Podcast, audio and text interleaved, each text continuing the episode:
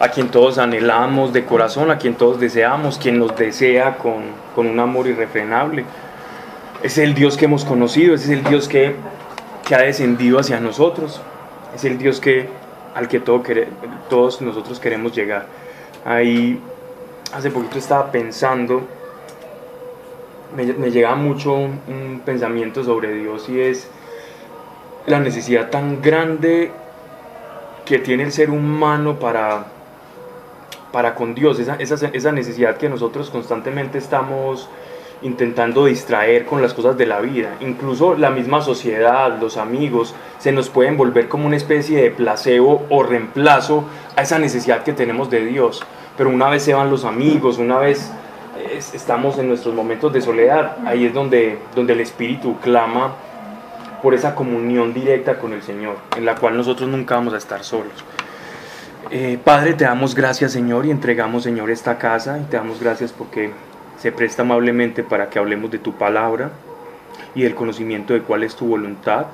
Padre, que lo que aquí se diga no sea conforme a conocimientos vanos, ni sea para envanecernos, ni para pensar que estamos adquiriendo un conocimiento más, bien sea bíblico, sino que todo aquello, Señor, que aquí aprendamos, que comprendamos, sea para ponerlo en práctica que el descubrimiento y el conocimiento de tu voluntad a través de tu escritura y de tu revelación sea para efectos prácticos en la vida de cada uno de nosotros y que aquí no se diga una sola palabra que no esté de acuerdo a tu voluntad. Y si va a ser así, Señor, primeramente calla quien está hablando ahora, mas si es para edificarnos y producir frutos.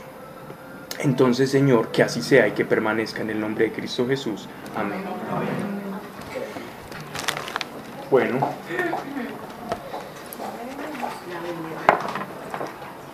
Ahorita leemos los versículos en Para que lo lea. Sí, que Adri los lea. Cuando Pablo pregunte, tú lees.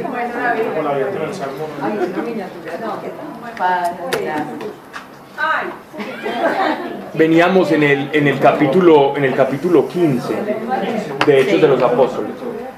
Terminamos. Alejo no estuvo la vez pasada, Alejo. No, No, Terminamos Hombre, yo estaba 29. confiando que me ibas a corregir en donde habíamos empezado, hombre. Pero terminamos el 29. Eh, íbamos a empezar el 30, que es un fragmento muy bonito. 15-30 siempre avanzamos bastante, Alejo. 15-30. 30 es un pequeño fragmento. Recuerden que venimos, para, para recapitular un poco, en Hechos de los Apóstoles estamos en, el, en, en- en una parte fundamental y crucial de la iglesia, y es la distinción completa y división de lo que va a ser el mundo gentil, la iglesia gentil, representada en las iglesias que, que había fundado Pablo y Bernabé junto a Juan Marcos, en todo Asia Menor, actual Turquía, junto a la parte norte de Israel, que es Siria, lo que conocemos como Antioquía, Siria y todas esas partes que fueron a otrora como el parte del imperio persa, esas iglesias, sumadas a las de Asia Menor, estaban despertando, estaba despertando la fe en todos los corazones que no eran judíos. Y debido a eso se suscitó una pelea, una disputa, sobre todo por los judíos conversos, judíos de, de- de raza, judíos de que sus padres eran judíos, que nacieron en Israel y que practicaban la ley de Moisés. Y por el otro lado tenemos a los gentiles que habían recibido al Espíritu Santo sin la necesidad de todas las prácticas de Moisés, de la ley de Moisés. Estamos hablando de la circuncisión, de guardar los días, el día de reposo, de celebrar todas las fiestas judías. Estamos hablando de, de la fiesta de los tabernáculos, estamos hablando del Pentecostés, estamos hablando del, del- del día de Kippur, la Pascua. toda esa cantidad de festividades que están en Levítico en Deuteronomio, estas personas que, habían, que habían, se habían incorporado a la fe por medio de Jesucristo, no practicantes, entonces se habían envuelto en, en- en unas discusiones con los judíos que les decían que ellos tenían que cumplir toda la ley de Moisés y que si no la cumplían ellos no iban a ser salvos pese a que ya habían recibido el Espíritu Santo. Entonces allí llega el apóstol Pablo y se da cuenta de esa situación y se dirige a, Jerusalén, donde estaba la iglesia principal, liderada en cabeza por Pedro, Santiago el apóstol el menor, y, y, y lo que ellos llamaban el presbiterio, que eran todo el cuerpo de ancianos que aconsejaban a los apóstoles y que dirigían a las iglesias mientras los apóstoles estaban evangelizando y enseñando la palabra a todas las iglesias que se habían fundado en Israel.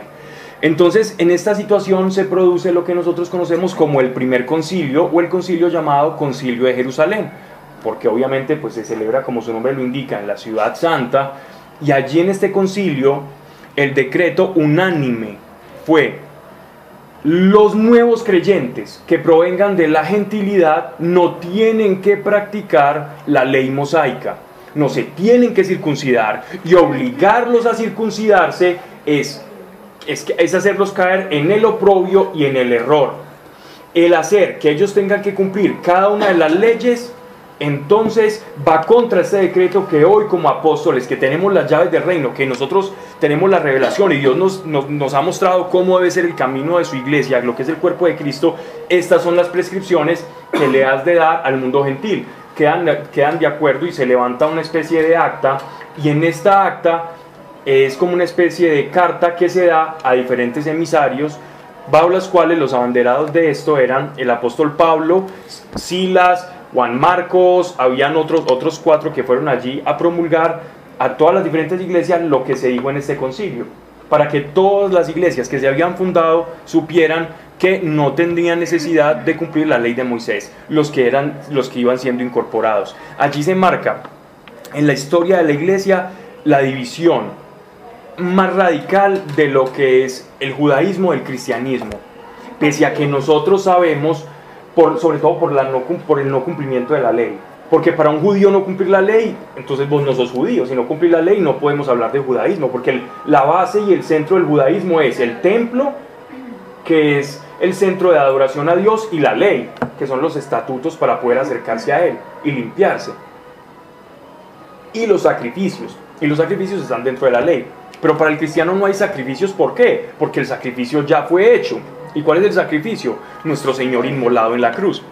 Entonces, en ese orden de ideas, eh, se marca una diferencia nominal de los cristianos y los judíos, pero no es más que de nombre. Porque recuerden ustedes que el apóstol Pablo nos dice en la carta a los Gálatas, en la carta a los Romanos, que nosotros como creyentes nunca nos hemos separado de los judíos. Los cristianos no somos una entidad aparte de los judíos, como muchos han pretendido hacernos ver. ¿Por qué no somos una entidad aparte de los judíos? Porque nosotros recibimos las promesas que Dios le dio a Abraham por medio de quién? De Jesucristo. Nosotros somos injertados, y no lo estoy diciendo yo, lo dice Jesús en medio de parábolas, lo dice, lo dice el apóstol Pablo en la carta a los romanos, a los filipenses, que nosotros somos injertados como olivo silvestre, como aceuche silvestre, somos injertados a la rama que es el olivo. Y recuerden ustedes que el pueblo de Israel se considera a sí mismo, una de las imágenes del pueblo de Israel es el olivo. Entonces nosotros somos injertados, como, como ser un, ser silvestre es injertado a la rama principal, nos hacen el injertico, los que saben de botánica, se pega y como una especie de remorado de bromelia, ahí vamos creciendo. La circuncisión era un pacto que se hacía en la sangre, que simbolizaba externamente que en mi descendencia, ya porque eran los órganos sexuales del hombre, en mi descendencia, a través de mi simiente, de mi linaje, yo estoy teniendo un pacto de sangre con Dios. Era un pacto de sangre que simbolizaba mi generación, pertenecemos al pacto que tú hiciste con nuestro padre Abraham. Esa es la razón de ser de la circuncisión. ¿Ya?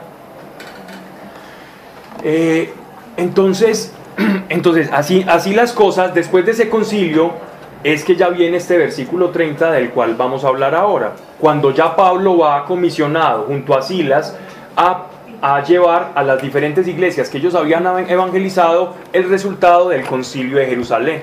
El parte de tranquilidad para el mundo gentil de la no práctica de las costumbres judaicas. Verso 30. Los enviados bajaron a Antioquía y reuniendo a la muchedumbre les entregaron la epístola. Epístola, una epístola es una carta, ¿cierto? O sea, ¿qué carta le entregaron? Lo que habían, lo que habían determinado en el Concilio de Jerusalén. Ustedes se van a abstener de comer eh, carne sangrosa, se van a abstener de comer ahogado, de cosas ofrecidas a los ídolos y de la fornicación. Fornicación, entiéndase, por toda conducta ajena eh, a las prácticas sexuales naturales, ¿cierto? para engendrar hijos y familia. Eso entiéndase por fornicación en este caso. Pablo, a ver, ¿puedes dar otra explicación, la diferencia entre epístola y, y quiero lo otro? Porque una es para una iglesia en específico, la otra es universal. Ajá. Esta era universal. Esta es universal. Ajá. Ya con eso ya, ya listo. ¿Esta era- ¿Qué pasó? No, estás aquí hablando, guacho. El abogado no era el del, el del que le uno echa en el patacón, ¿cierto que no? No, no, no.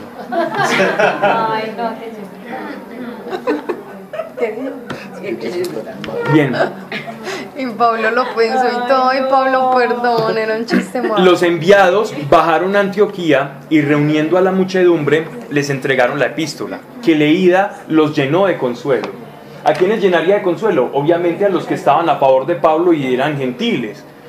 ¿Por qué? Porque no se sentían apabullados por todos estos judíos que sabían contar sus generaciones en ascendente hasta, hasta yo soy de la tribu de Leví, yo soy de la tribu de Rubén, y que con eso se sentían superiores y como, y como verdaderos merecedores de la fe y del Espíritu Santo, y estos otros eran cristianos de segunda categoría. Entonces ellos sintieron consuelo de, el Señor nos ha aceptado así y no nos está obligando a cumplir la ley porque Él ya la cumplió en sí mismo, porque ese es el sentido del cristianismo. Jesús cumplió la ley para que nosotros no la cumpliéramos. Él es sustituto. Por eso se llama el chivo expiatorio. La palabra chivo expiatorio es bíblica, no que la utilicen geopolíticamente hablando, pero la palabra chivo expiatorio viene de la Biblia, ¿no? Que es el, el- el- es el carnero, el cordero que cubre los pecados, que es enviado para que pague por alguien. ¿ya?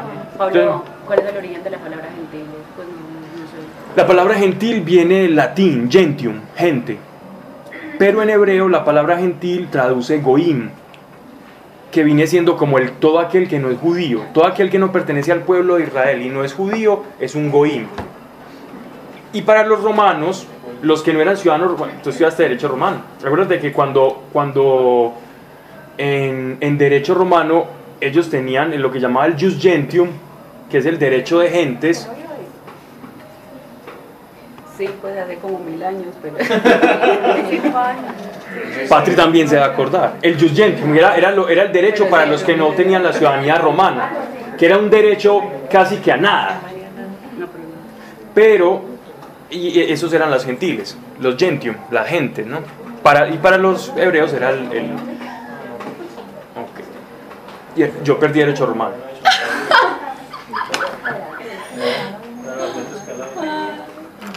Por eso te acordas tanto. Sí, sí. Marco, Marco, tú. Bien.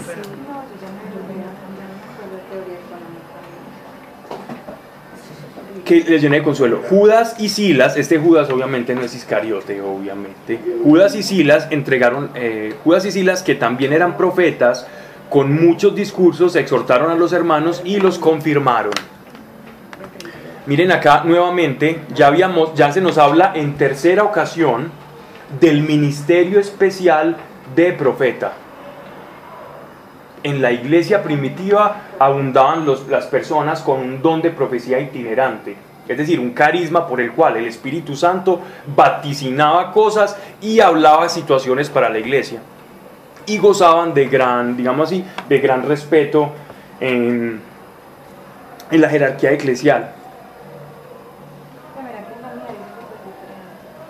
No, aquí la palabra literalmente es profeta en, en griego. profetas no, sino lo que hicieron, donde a mí alentaron y confortaron a los hermanos en una larga conversación. Con muchos discursos, lo mismo. Exhortaron a los hermanos y los confirmaron. Y los confirmaron. Confirmaron, es decir, los ministerios. Pablo, una pregunta. Dime. Ahora están ahí con el intervalo de, de preguntas al... Sí, siempre. No, ahorita. No, no, no, ya, dale, dale, dale, tranquilo, dale. Lo del concilio, lo del concilio se hacía, yo tengo una- el tema del concilio se hacía cada cuánto y se, y se daba debido a qué, o sea, concluían era como, deben haber hecho un proceso, Ajá. que durante un tiempo, Sí. pero, pero, pero llegan a conclusiones. pues, Sí, es- la, la pregunta es buena. A ver, ¿cómo nace un concilio? Los concilios no, no, no, no, no son periódicos, ¿cierto? Es decir, no hay una periodicidad, no es que cada 10 años o cada 5 o cada 2 vamos a hacer concilio. los concilios nacen de una necesidad que comienza a desarrollarse en la iglesia o una especie de voz populi interno ahí dentro de la iglesia que empieza alguien a decir, no, es que mire, es que, Señor, usted tiene que, todo, como iglesia tenemos que guardar el sábado. Llega alguien influyente y empieza a decir que guardemos el sábado. Y el otro empieza a decir lo mismo y se empieza a replicar y a hacer como una especie de germen que comienza a extenderse. Entonces quienes tenían la autoridad apostólica se levantaban y decían, como el apóstol Pablo, señores, hay unos hermanos en la fe que nos están obligando a los creyentes que ya han recibido el Espíritu Santo como muestra de que Dios los ha seleccionado, los están obligando a circuncidarse y a cumplir la ley de Moisés. Entonces, él va donde los, otros apóstoles y les dice, mire, esos señores están pervirtiendo el mensaje del Evangelio. Por esa perversión del mensaje original y sano del Evangelio es que se suscita el primer concilio y el resto de concilios a través de la historia. Es por, por ejemplo, el concilio niceno, se, se, se, tiene que hacer para, para, para, fundamentar la catolicidad de la iglesia, es decir, la universalidad, porque había uno que estaba diciendo, llamado Barrio, que, eh, que Jesús no era, no era Dios. Se lo está diciendo, no, Jesús no es divino, Jesús es una persona que se ganó el derecho a ser el Mesías, se lo ganó. Entonces diré, ¿cómo así? Eso no es así. Y segundo concilio contra Arrio es decir, para decir, vea, nosotros creemos esto, el creyente cree esto, y así sucesivamente. ¿Y qué se dictamina? La, doctrina. ¿Qué se, qué, se concluye? La doctrina. ¿Qué es y qué no es cristianismo? Porque hay muchos, y el apóstol Pablo, si uno lee la carta a Judas, por ejemplo, dice, dice Judas, y hay muchos, y, la, y, la, y, la, primera de Pedro, hay muchos falsos hermanos que se han introducido dentro de nosotros para pervertir nuestra enseñanza y hacer que todo este tiempo y todo este sufrimiento sea en vano. Después también le dice a los Gálatas, Gálatas insensatos, ¿quién los fascinó? ¿Quién los pervirtió? Si ustedes empezaron por la gracia y ahora se quieren someter a la ley, no sean tontos. Ustedes recibieron el Espíritu Santo sin hacer nada, solo por la fe, y ahora quieren agradar a Dios cumpliendo un montón de leyes y estatutos que Dios ni siquiera les está pidiendo. Se están esclavizando. Entonces, los concilios nacen por ese tipo de personajes o, digámoslo así, de distorsiones de fe. Bien. Ok. Eh, entonces estos profetas, estos profetas eran muy bien tenidos, no sé si se han tenido la oportunidad de leerse la G o la Che, es muy bueno leérsela, eso es delicioso, porque con este documento del cristianismo primitivo uno nota quiénes eran los profetas y, cómo reconocer los verdaderos profetas. Incluso dice que la iglesia, la iglesia tiene que ayudar a, surgir y a probar a los profetas, ¿cierto? Ayudarles. Es como un ministerio de toda la iglesia porque el espíritu de profecía, dice el apóstol Pablo, está sujeto al profeta, es decir, puede estar viciado por la misma mente y personalidad y carácter del profeta. Dice, pasado allí algún tiempo, o sea, eh, Pablo también estuvo en, se quedó en Antioquía, en la iglesia de Antioquía, fueron despedidos en paz por los hermanos a aquellos que les había enviado. Pero Silas decidió permanecer allí y partió solamente Judas. Pablo y Bernabé se quedaron en Antioquía enseñando y evangelizando con otros muchos la palabra del Señor. Vemos que como el centro de operaciones del apóstol Pablo, si bien el de, el de Pedro era Jerusalén y el de Santiago, el de Pablo era Antioquía. Y se sentía más cómodo en Antioquía y era como su centro de operaciones. Y fue una de las iglesias que después de la gran división y lo que se llamó el cisma de Oriente, fue una de las iglesias que sobrevivió hasta hace, pues hasta casi la edad moderna las iglesias que habían en Asia Menor. Obviamente ellos ya después se volvieron eh, iglesia, iglesia de Oriente, que es los que nosotros conocemos como la iglesia ortodoxa. ¿cierto? Todas estas iglesias del apóstol Pablo fueron los que ahora son la iglesia ortodoxa, ¿cierto? Y la iglesia latina, la romana, es la católico-romana. ¿cierto? Ahí, cuando hubo ese gran cisma, esa partición, por una sola frasecita que se llama la cláusula filioque del credo. Pero no hablemos de eso, que eso no tiene que ver con el tema. Vamos al capítulo... Ah, bueno, vamos, vamos a,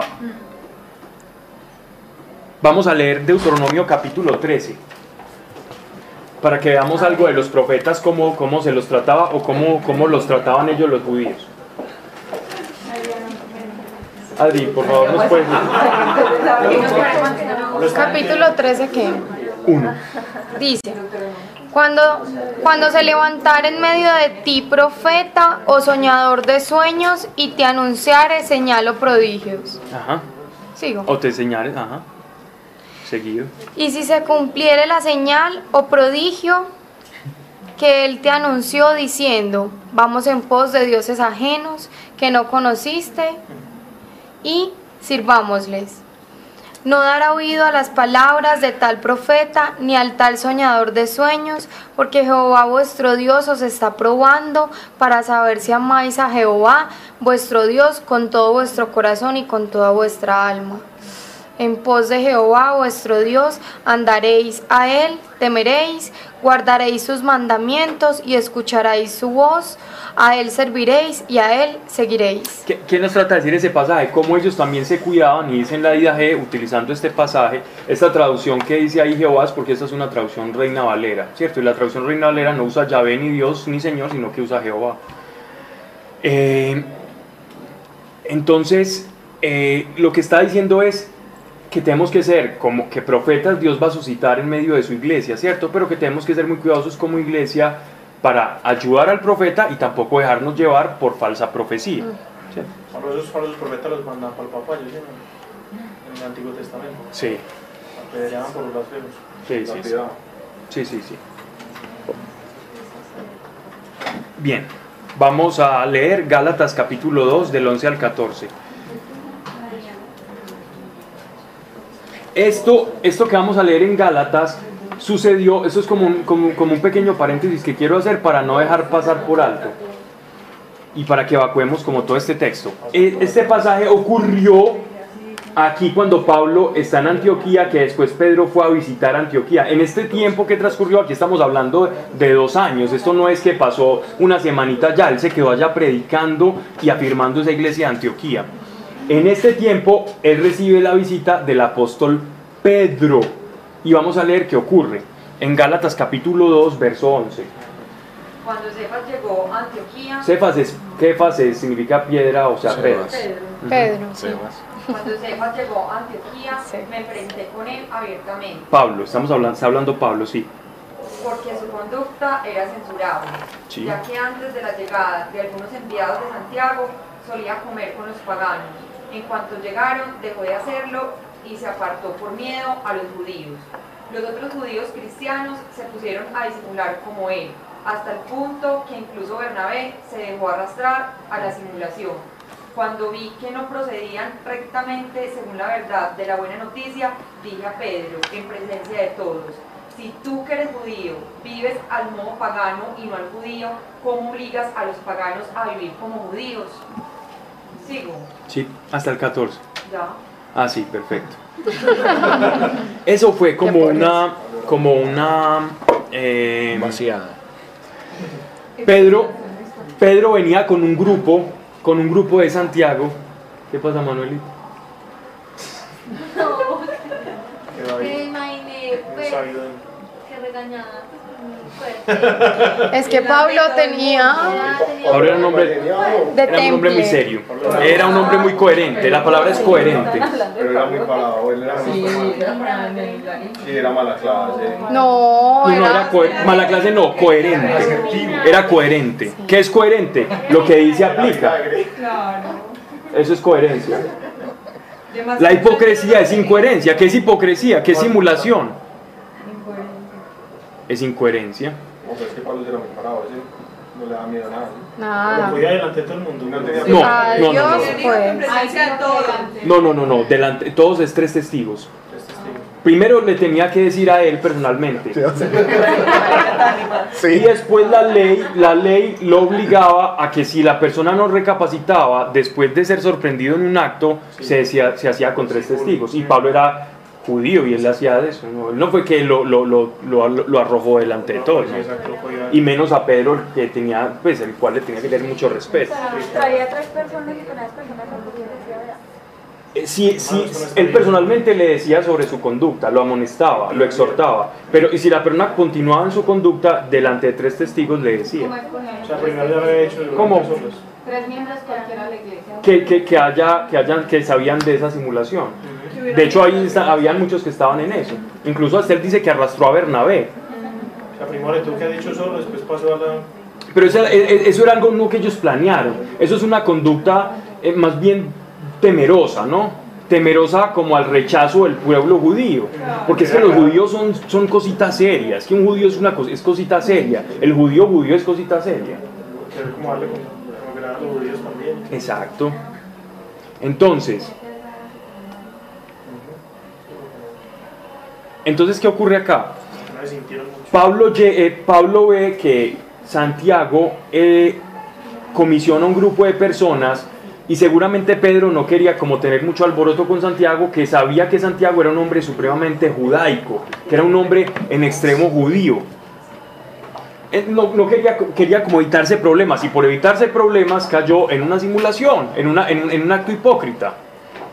Y él lo reprende, lo reprende hermalmente lo que nos está diciendo en Gálatas, y eso fue en este, en este viaje a Antioquía, donde le dice, mire hermano, usted no puede pretender que si usted, usted come con los paganos cuando está con los paganos y cuando está con los judíos como judíos, eh, porque entonces va a llevar a los otros al error, ¿cierto? Que la gente sepa que es, quién es usted, que, que- que Dios aprobó eso en en el concilio de Jerusalén y que bien, si bien usted puede comportar como judío, pero, pero no obligue a los, a los creyentes a tener acciones judías cuando ya ahí, ahí es donde usted tiene que tener coherencia. Le dice eso y Pedro, y nunca más se volvió a ver ese contratiempo, seguramente el apóstol Pedro tomó eso, tomó eso a bien parecer y continúa, digámoslo así, sin ningún percance ya en todas las escrituras. Pablo, perdona si me equivoco, pero no una parte también donde el apóstol Pablo también la embarró, quiso circuncidar a Timoteo. No, no, no la embarró. De hecho ya viene eso, ya viene ese pasaje. Sí. No es una embarrada, porque Timoteo era de padre, era de padre gentil, pero de madre griega. Aunque estuvieran predicando... De, de madre judía y de abuela judía. No, ya, ya voy a explicar ese pasaje que ya vamos para allá. ¿Y por qué lo hizo? De hecho, le explica hasta por qué lo dice. Exacto. De hecho, a Tito, él dice que, él- que por ejemplo, Tito no, no se circuncidó, por- pero es que Tito era de padres gentiles. Y ya vamos a ver por qué lo hizo. Y fue con, eh, con la anuencia, ¿Cómo? y fue con la anuencia de- del mismo Timoteo. ¿Cómo? Pero entonces tenía que ver la misión y la vocación de la persona. Es decir, que la circuncisión no quitaba ni aportaba nada. Timoteo no le importaba. Timoteo lo hacía para ganar judíos. No lo hacía porque sabía que lo tenía que hacer. Como hacía Jesús para cumplir la ley. Lo que pasa es que si, si, si él le iba a predicar a judíos, le era mucho mejor llegar como un judío circuncidado que como un incircunciso. Y, era una, y, era, y, él sab- y- y para él eso no tenía trascendencia ni significado. Eso era lo importante. No el acto en la carne, sino lo que hay acá. Él lo hizo para ganar judíos. Vamos, como decía Jesús, pues que nos conviene. No, más bien como lo decía, más bien como lo decía, eh, como lo decía Pablo. Me hice judío y me hice gentil para ganarlos a ustedes. Es más bien... Como lo que hablábamos la clase pasada de la nacionalidad romana de, de Pablo. Ajá. Pablo es más o menos como cuando uno le habla a Ah. los católicos, a los evangélicos, no. Cuando un católico le habla a un evangélico, cuando un evangélico le habla a un católico. No, cuando nosotros... ¿Quiénes somos nosotros? Yo. Ejemplo. Hombres cristianos. Sí. Bueno, que uno le habla, o sea, si está con los católicos, entonces uno habla del padre, de la misa, de la cosa, y si uno está con los evangélicos, le habla, o no puede ser como ese ejemplo para nosotros. No, no, no, porque es que aquí estamos hablando de, de cristianos. Dos cosas muy Sí, distintas. cristiano es cristiano. A menos que. No, sí podría, sí podría, sí podría hacer algo, sí podría hacer algo semejante, pero para que se dé una simulación de esas, tiene que ser que me dé miedo a mí decir lo que pienso, ¿cierto? Pero aún así, pues ambos serían creyentes, entonces estamos Pues la, hablando. la fe, la fe no se afecta, como Sí. la, la base de la fe no se afecta, en cambio en este caso sí. En este caso sí. Pasados algunos días, dijo Pablo a Bernabé, volvamos a visitar a los hermanos por todas las ciudades en que hemos evangelizado la palabra del Señor y veamos cómo están. Segundo viaje misionero, ya hablamos del primer viaje misionero del apóstol Pablo, ahora el segundo viaje va a ser un viaje de confirmación. De predicación y confirmación en la fe a todas aquellas ciudades dejadas en la isla de Chipre y pasando a Licaonia y esa parte del monte Taurus que es Asia Menor. Pablo, ¿cierto? tú en tu experiencia personal, Punto. eh, no, de hecho es un paréntesis así gigante. Tú en tu experiencia personal has visto esa necesidad, o sea, de que tú vas, por ejemplo, a Armenia y oras por un montón de gente y la gente tiene eh, experiencia del Espíritu Santo y, y luego tú sientes esa necesidad de volver y, y Claro. reafirmarlos. Sí, sí, sí. Está bien. Pablo, Sí, ¿y eso cierto qué que no, ser? no, Pues es porque obedece, ¿por qué? ¿Por qué qué? Pues porque esa necesidad de reafirmarlo. Es muy simple, porque toda oveja necesita pastor. claro. ¿Qué pasa? Uno dirá, bien, pues yo camino con el Espíritu Santo, pero es que el problema es que Dios nos mandó ser iglesia, su cuerpo, Total. Interdependientes, todos nos necesitamos, no, no, no podemos prescindir, ah, es que yo, yo voy a prescindir de María, yo voy a prescindir de Tatis. En mi caso sí. Pues,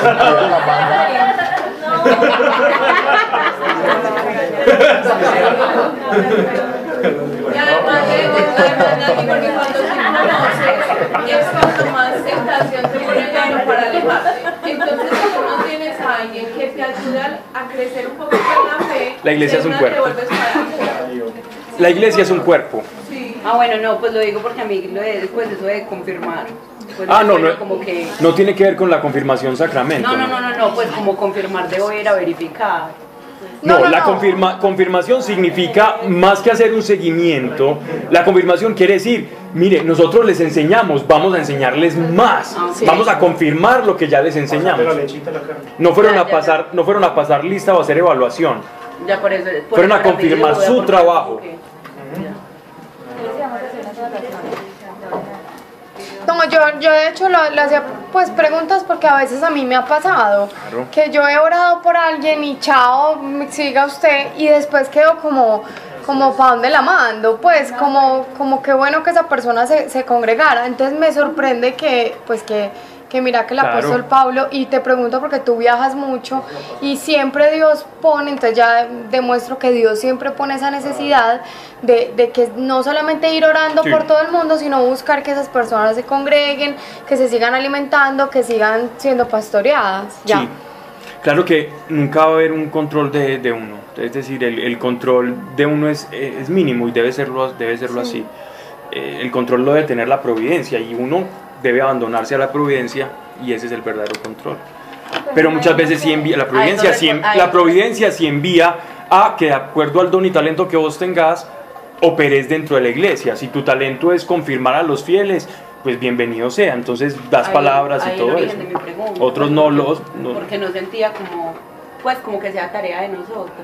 Es, pues, esa de estar, lo que tú dices, que hay que abandonarse a la providencia y eso. Mm, Es tarea de- del que sea la tarea, es decir, de a quien Dios ponga la tarea. Y seguramente a quien Dios ponga la tarea no va a poder hacer otra cosa más que esa porque nada más lo va a apasionar su corazón.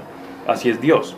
El buen Dios no pone deseos irrealizables en el corazón del hombre. Eso le decía Teresita del Niño Jesús. Qué bonito. Pero Bien. imagino que también eso, pues yo les ponía, pues, menos que evangelizar a muchos, muchos pueblos también, como de pronto sentían debemos volver a, a este sitio.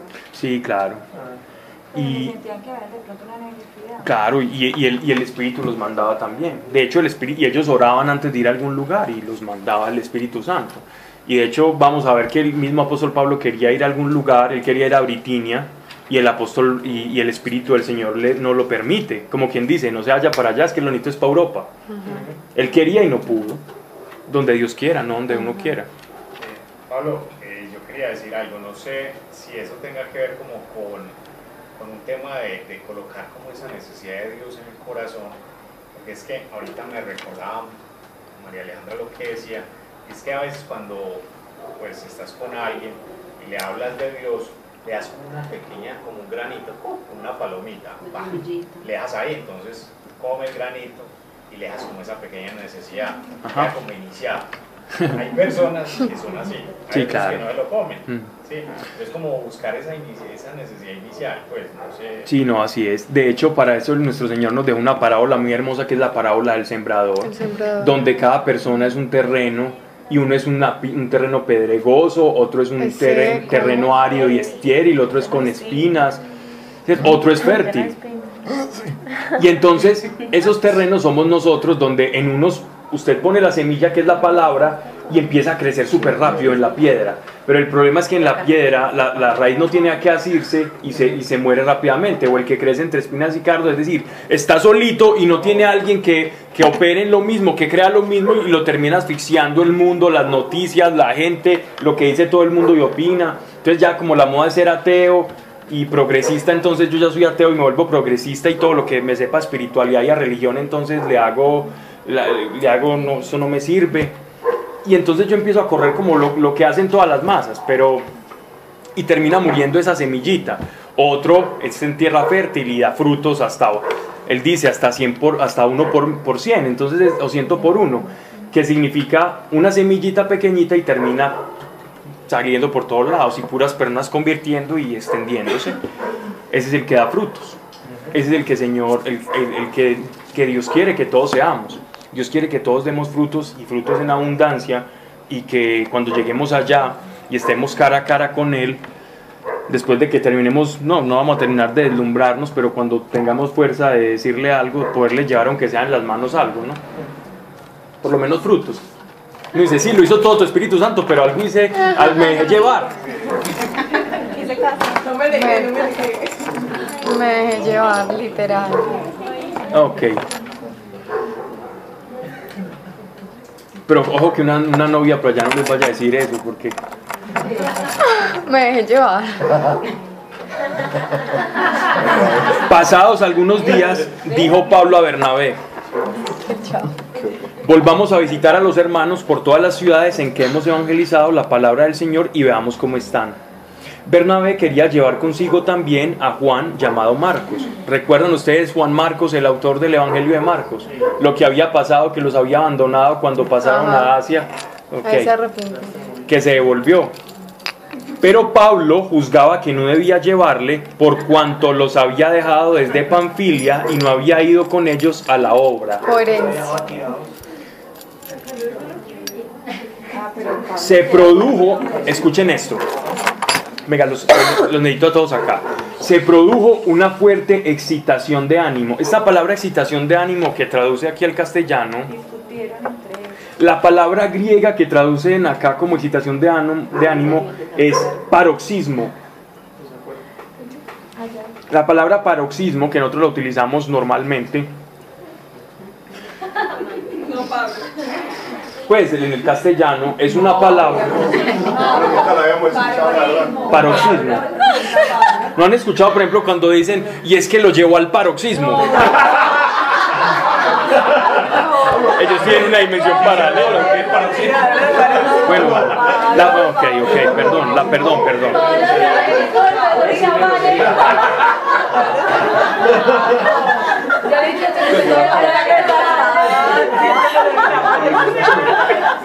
Aquí, por, por favor, la palabra.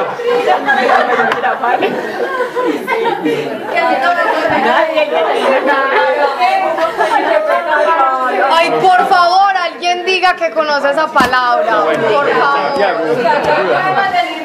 La,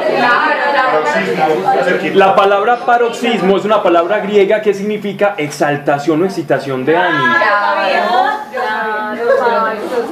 Por eso es que la gente lo dice tanto. Es decir, cuando, cuando, cuando el clímax del ánimo llegó como a su punto ahí de El efervescencia. alboroto, pues, el alboroto que hablamos. Exacto. Además se motina ahí. Es un sinónimo apoteósico, o algo así. Está. Así es, tal cual, tal cual. Ay, para mí es estar alborotado ya. Bien. Bueno, ok. La palabra paros- paroxismo significa que es una cosa que se utiliza, que se utiliza en el griego para denotar que, que hay una, a- hablemos como hablan los argentinos, hay una calentura ahí ya muy grande. Hay una, hay una pelea ahí, una disputa verbal, ¿cierto? Entonces, mire, se produjo una fuerte excitación de ánimos de suerte que se separaron uno de otro. Ay, Dios mío. Es decir, la inconformidad de Pablo por llevar a Juan Marcos al viaje, a la confirmación de las iglesias, fue tal que, que eso suscitó la separación con, con Bernabé. Entonces hay que tener, eh, eh, te- tenemos que ver, tenemos que ver que, que en la iglesia, personas llenas del Espíritu Santo, hombre, hay, hay debilidades del carácter también. Pero les cuento algo bien bonito. El, el apóstol Pablo obró con, con- con- con esa rectitud que lo caracteriza y esa, digámoslo así, esa coherencia. Sin embargo, Bernabé actuó con misericordia y se llevó a Juan Marcos. Pues. No, actuó bien. Pablo actuó bien. Y Juan Marcos también actuó bien. El uno actuó coherente y el otro, y el otro actuó con misericordia. Y tenemos leyendas urbanas dentro de la historia del cristianismo que hablan de, digámoslo así, de la, de la- evangelización que hizo Marcos en Oriente. Y fue una evangelización muy bonita. Y Bernabé, Pero ven y no entiendo por qué Pablo no lo quería llevar, porque no había ido a porque, otro. porque ya los había dejado, entonces después los dejaba tirados otra vez. Y Dios no le reveló que de pronto no lo iba a dejar tirado, entonces como no le reveló nada, actuó conforme a su coherencia y siguió. Y eso fue todo. Sin embargo, Pero también le aplicó que porque una vez se equivocó iba a volver a hacer lo mismo. Pero Pablo, eso no irá también dentro de la voluntad de Dios. Sí, claro. sí, muy posiblemente Si el sí, propósito era que Marcos fuera, huepucha, hubiera pasado hubiera sí o parte. Era un riesgo también. sí. Sí, él tuvo.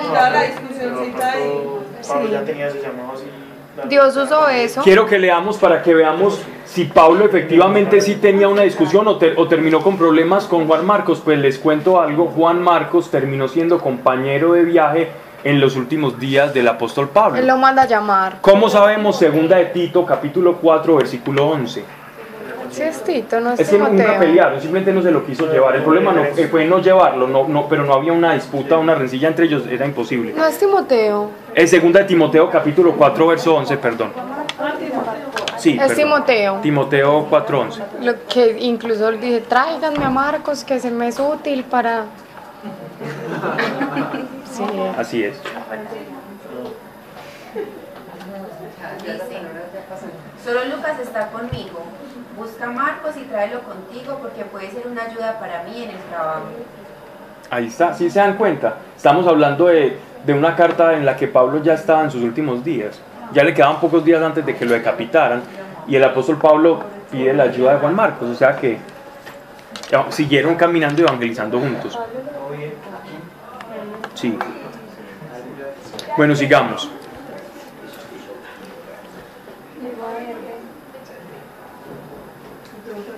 Mientras que Pablo, llevando consigo a Silas, ¿recuerdan quién era Silas? Personaje que no, no, no tenemos como referencias históricas, solo que acompañó a Pablo en este viaje y que fue uno de los que llevaron el- la epístola de- del concilio de Jerusalén. ¿Cierto? Partió encomendado por los hermanos a la gracia del Señor.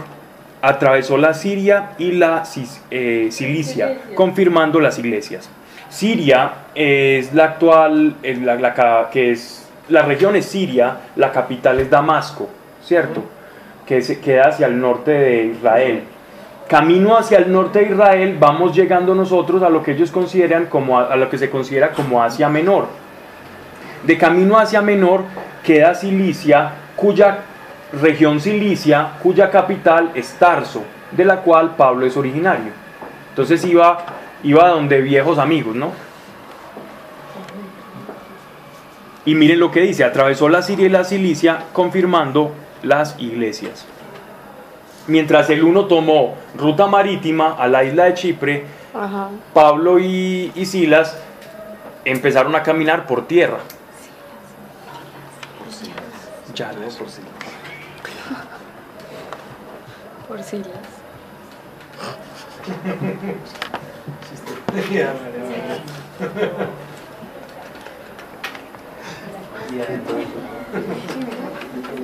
Bien, vamos a leer el capítulo 16. Llegaron a Derbe y a Listra. ¿Recuerdan ustedes de estas dos ciudades? Derbe y Listra.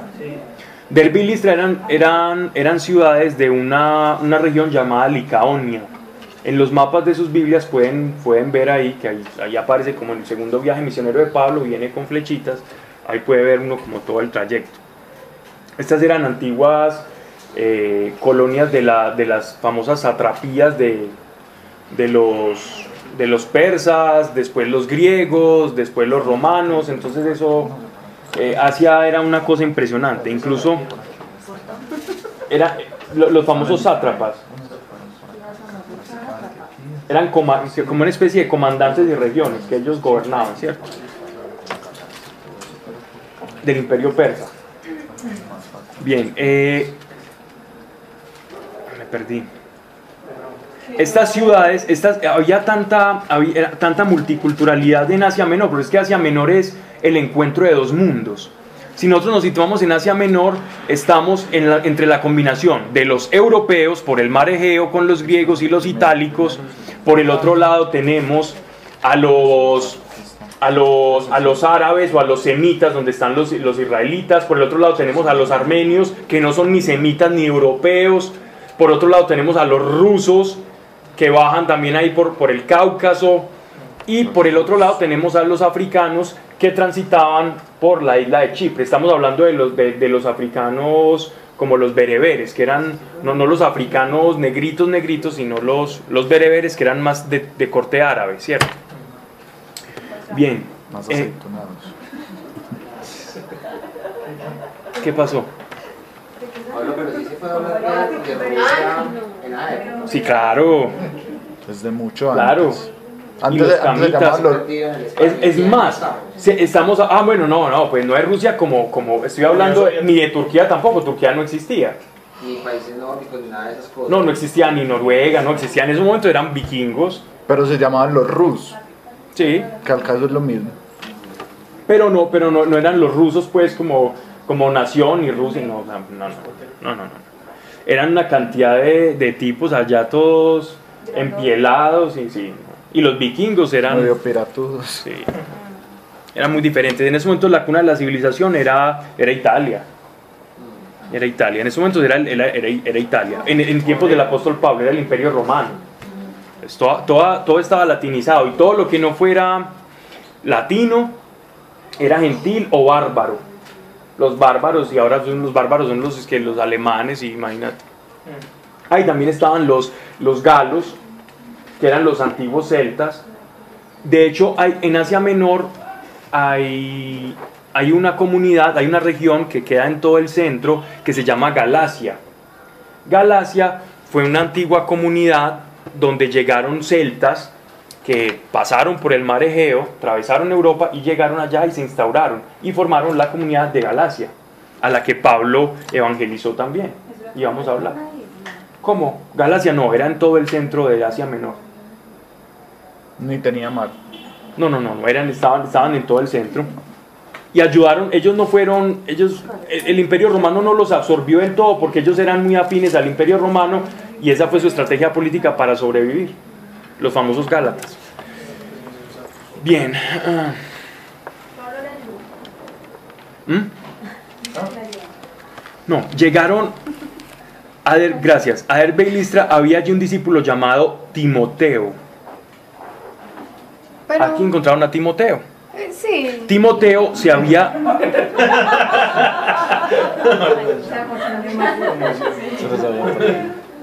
Timoteo cuando Pablo predica por primera vez en estas, recuerdan ustedes que aquí ellos predicaron más o menos dos años seguidos y los echaron Sí, los por causa de unas mujeres que pues que usa- utilizaron unas mujeres que conocían a un procurador, entonces el procurador les ayudó y terminaron envueltos en que tenemos que salir corriendo a Derbe y, re- y rehaciendo todo el viaje. Aquí ellos, viajando en tierra, llegaron a esa ciudad donde ya los habían echado otrora, a tiempo pues. Y en este coso, en esta situación, eh, se encuentran ya a un discípulo llamado Timoteo. Este Timoteo, cuando en el primer viaje era un niño, Claro. Ahora estamos hablando de que seguía siendo un niño, pero ya un adolescente. ¿Cierto? Entonces llama a Timoteo hijo de una mujer judía creyente y de padre griego. Doña Loida era que se llamaba. Él después lo dice en la carta.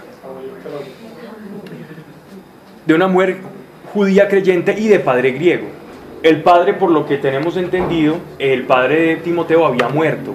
¿cierto? Entonces su madre y su abuela lo criaron dentro de las costumbres judías y se convirtieron al cristianismo, por lo tanto fue la- el- el- uno de los primeros creyentes que nosotros conocemos que, que nacieron en una cuna cristiana y continuaron siendo cristianos y era un cristiano muy prolijo.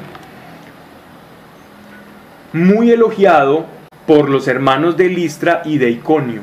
Es decir, era un joven que, que era fuerte en la fe, es decir, que, que se sentía que era un hombre verdaderamente de fe. Quiso Pablo que se fuera con él y tomándole le circuncidó a causa de los judíos que había en aquellos lugares. Ahora se puede preguntar lo que es lo que estaba diciendo Alejo y es una pregunta muy muy muy sensata. Uno uno se pregunta, bueno, y él cómo regaña a Pedro y ahora está circuncidando a Timoteo. Sí, pero ahí mismo explica. Como por no escandalizar. Yo pienso que eso incluso responde a la pregunta que hizo Mariana ahorita. Ajá, Sí, ahí exacto. mismo explica. Eso responde la pregunta que hizo Mariana. Pero entonces, esa... Entonces miren lo que pasa. Dice, O sea, la respuesta es por los judíos que habían allá. El padre griego. Sí, pero que había en aquellos todos pues sabían todos que sabían que su padre era griego. Entonces, Ah, momento, pero esa ¿Recuerdan cómo- que Pablo, Pablo, la podía hacer el pater familia, la tenía que hacer el papá. Si no era el papá, la podía hacer un sacerdote, pero el padre se encargaba de hacer eso. Y en este caso, Pablo es el padre espiritual de Timoteo. Uy, pero ya no, pero Estaba muy grande, era muy doloroso y, las infecciones y las cosas eran terribles. Hubo una muerte que de una, un- unos, una cantidad de judíos que se, pues, de gentiles que convirtieron al judaísmo y todos murieron de una infección, no existía ni penicilina ni nada. Entonces miren esto. Eh, ¿Qué pasa? Entonces el apóstol, el Timoteo, ¿cuál era, cómo, era, ¿cómo era que el apóstol Pablo evangelizaba? Ya lo hemos dicho. ¿Cómo él llegaba a evangelizar a un lugar? Primero a los judíos. Ajá, primero iba a las sinagogas. Él fue el más exacerbado a los judíos. Sí. Pero él, él iba era a las sinagogas. Ese era su modus operandi. Siempre fue así. Él siempre fue fiel a la promesa del Señor. Primeramente el mensaje le llega al pueblo que todo este tiempo cumplió la ley. A esos has de predicarle primero y después te extiendes a los gentiles. Y si Timoteo lo iba a acompañar y era un judío no circuncidado, obviamente ellos no podían saber si era circuncidado o no, pero ellos no mentían. Ellos no mentían. Entonces iba a interrumpir la predicación de, de- de- del Evangelio y la aceptación para que recibieran a Timoteo. Y a Timoteo, un hombre creyente, que no le importa y que sabe que eso va y viene, y dice, venga Señor, acabemos con esto que vamos por el Evangelio. Y se hizo judío para los judíos, Qué ¿cierto? bonito. Sabiendo que eso no, no afectaba para nada. Eso fue puro amor, Amor por los otros, amor al evangelio. amor al, evan- amor al mensaje, esa es la palabra. Vamos a leer Gálatas capítulo 2, versículo 3. Gálatas 2.3, Gálatas 2.3.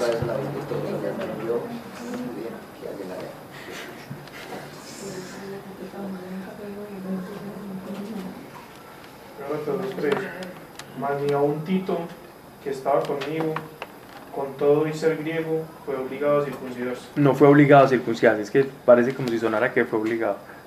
Pero Tito estaba conmigo y aunque él es griego, no fue obligado a circuncidarse. Era necesario hablar de estos problemas porque se habían infiltrado algunos falsos hermanos para espiar la libertad que tenemos en Jesucristo y hacernos esclavos de la ley. Pero no nos pusimos bajo la autoridad de nadie en ningún momento, pues queríamos que la verdad que, caracteriza, que caracteriza, caracteriza las buenas noticias permanecerá a favor de ustedes. ¿Se dan cuenta? O sea que realmente no fue como para, para caer, pues para ganar más seguidores, sino como curarse en salud, para que por aquí no me empiecen a, a- a decir de pronto. Porque él "Vas a tenía que llegar como mensaje". él tenía que llegar como judío para predicar el evangelio a judíos no conversos. En cambio, en el caso de la iglesia de Antioquía eran ya creyentes que estaban pretendiendo que todos tenían que hacer la ley. En cambio, él estaba llegando a personas que no conocían el evangelio. Y entonces él tenía que llegar como un judío que conoció a Cristo. Entonces así mismo le dijo a Timoteo, usted hágase judío que ha conocido a Cristo. Porque sus papás son judíos y, Timoteo dijo, venga, vamos, yo me hago yo me hago judío para ganar a mi pueblo y muchos ganaron. No, de hecho, que hizo todo lo que hicieron los judíos y luego recibió. Lo que pasa es que Porque ese- es que los judíos podía, usted como creyente podía cumplir o no la ley sabiendo que eso no lo afectaba. Es decir, si Timoteo no cumplía un sábado, él no, él no le importaba si su circuncidado o no, él sabía que, que él se purificaba por medio de la fe. Y vos llegabas como gentil a, a- como gentil a predicar a un judío. no y les- no lo dejan entrar a la no sinagoga. No te abren la puerta quiera. Ahí mismo lo cierran. Que a la sinagoga no entran los gentiles. Y al templo tenía el patio de los gentiles y, los, y es- mejor dicho, era nada. Lo tienen por nada. pues. Sí, claro. un judío, un gentil es un perro. Me parece que fue- literal. Es un perrillo. Juan es un perrito. Sí, pues insignificante. Así les decía. Claro, claro, también es una pues, estrategia, claro. Es que para, para un judío, un, un- un gentil es como un hereje. De hecho, los, a, los, a los gentiles les llamaban perrillos. Por eso esa- esas palabras de Jesús que uno dice tan fuerte, que de hecho estuve escuchando un discurso de una persona y es un gran intelectual. Vallejo, Sí, sí, sí. ¿Qué? ¿Qué dijo? Diciendo lo de los perrillos, yo digo, hombre, si este tipo, este tipo tan intelectual y no sabe qué- quiénes eran los perrillos. ¿Qué decía Él Vallejo? se refería que estaba criticando a Jesús y decía ese de Dios, digo, que además de que supuestamente Dios es bobo y pendejo porque se hizo crucificar, y él, y él dijo de forma muy despectiva, y le dice a la gente perrillos, y ese es que el que ama. A los animales, no, pero él estaba como defendiendo el animalismo. Ah, no, eres animalista. Eso es una vergüenza absoluta. Y hablando, yo decía, un intelectual, un intelectual hablando primero de temas que desconoce, sin utilizar el, el- el- y, y- y el, y el término zorras o serpientes, porque él lo utilizaba. Por Dios. Sabiendo que él estaba utilizando en términos teológicos. Entonces, yo veo, sí, pierde toda credibilidad. Bueno, primera de, primera de Corintios 9:20. Todo es malo. Primera de Corintios, ¿qué? 20. 9:20. Primera de Corintios. Dice, Cuando estaba entre los judíos me he vuelto como un judío para ganarlos a ellos. Es decir, que para ganar a los que viven bajo la ley de Moisés, yo mismo me he puesto bajo esa ley, aunque en realidad no estoy sujeto a ella. qué bien. ¿Sí bien? Es lo mismo que hizo ahí. Sí. Pablo nos explica en, en, en Corintios 9:20 qué fue lo que pasó con Timoteo. Pablo, ahí puedo dar un ejemplo. Sí, O dale. sea, porque por ejemplo, Qué linda. yo voy a la misa, yo voy a la misa y comulgo, ¿cierto? La embarró. Entonces a mí un católico me dice, ¿y usted comulga? Porque también les hablo a veces de que voy a la iglesia cristiana. Entonces me dice, ¿y usted comulga? Y yo le digo, sí, pero yo no estoy sujeta a, a que si no comulgo me condeno. Yo, o sea, yo entiendo qué es y la importancia. ¿cierto? Pero no estoy sujeta a eso y entiendo la libertad que nos dio Jesús. ujú. ¿Y qué te dicen? No, la gente eso le gusta porque entonces ya les estoy hablando el mismo idioma. Sí, porque claro. cuando yo digo, es que yo voy a la- si yo dijera solamente que voy a la iglesia evangélica y no comulgo, a un católico no le va a gustar. A un, a un evangélico más difícil decirle que yo comulgo. Pero entonces yo sí le puedo decir al evangélico, yo voy a la iglesia, Alao. de la cena cuando la hacen, ¿cierto? O, pues entonces ahí cabría un poquito más eso, que uno, de acuerdo con el que esté hablando, pues como, como, sí, Eso depende mucho. Es que Pero eso es estrategia, Pablo, porque es que lo que dice Es amor. Pero pero, es pues, estrategia. Yo creo También que- es inteligente porque mire que el director Yo también. Yo no me Pues es como va eso. Aquí lo importante es, ¿cuál es el, cuál es el tema importante? Ahorita lo estaba hablando con Guillermo, con más conocido como el gato. Para todos ustedes. Les voy a, para que, para que no entremos, para que no entremos aquí en, en discusiones innecesarias.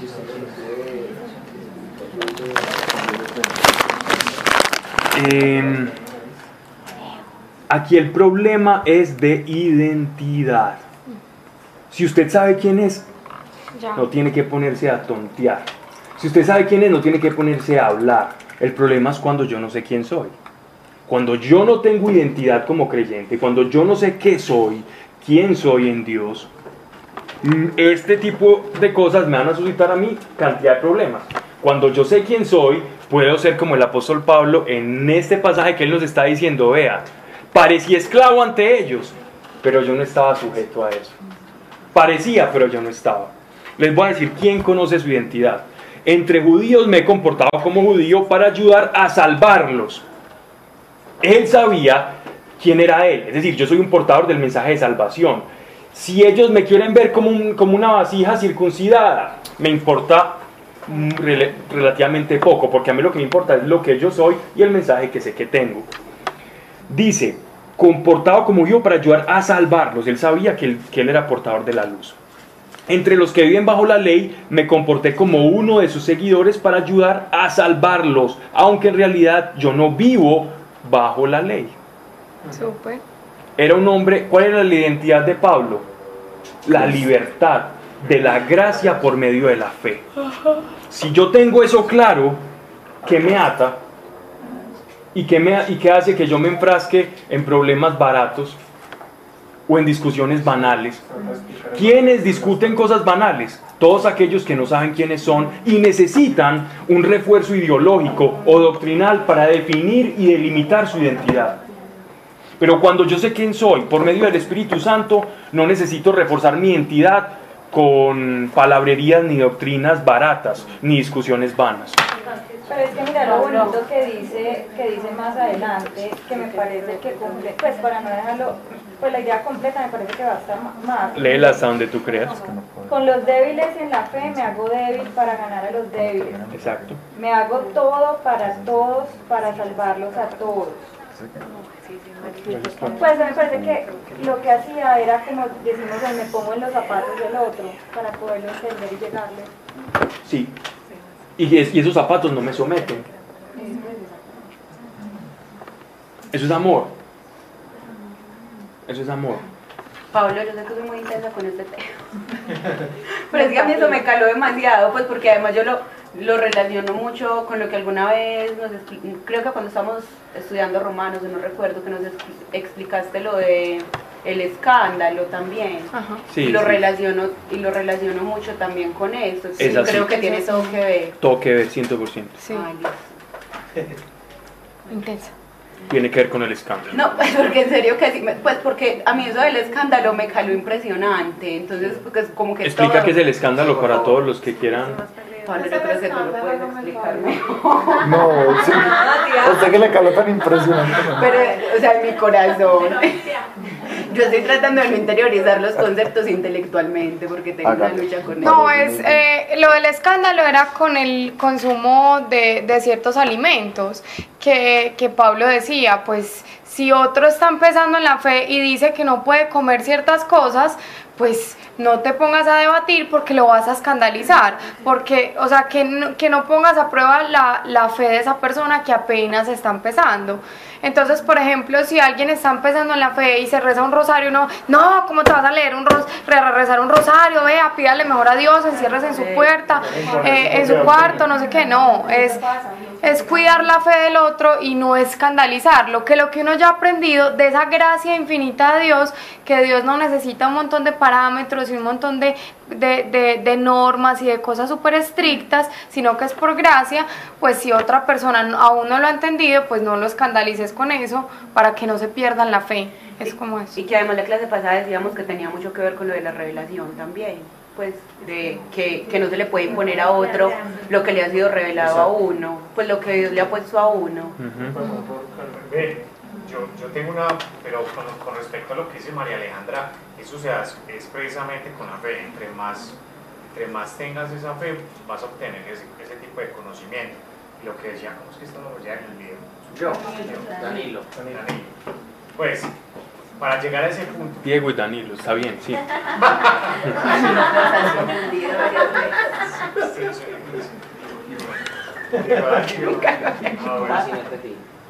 O sea, para, para llegar a ese punto, pensaría yo que precisamente para uno llegar a un punto de, de identificar, de identificarse, digamos que no, pues sé unas cosas de ser cristiano, otras de ser católico, entender primero cuál es mi papel y cómo, y cómo está mi fe.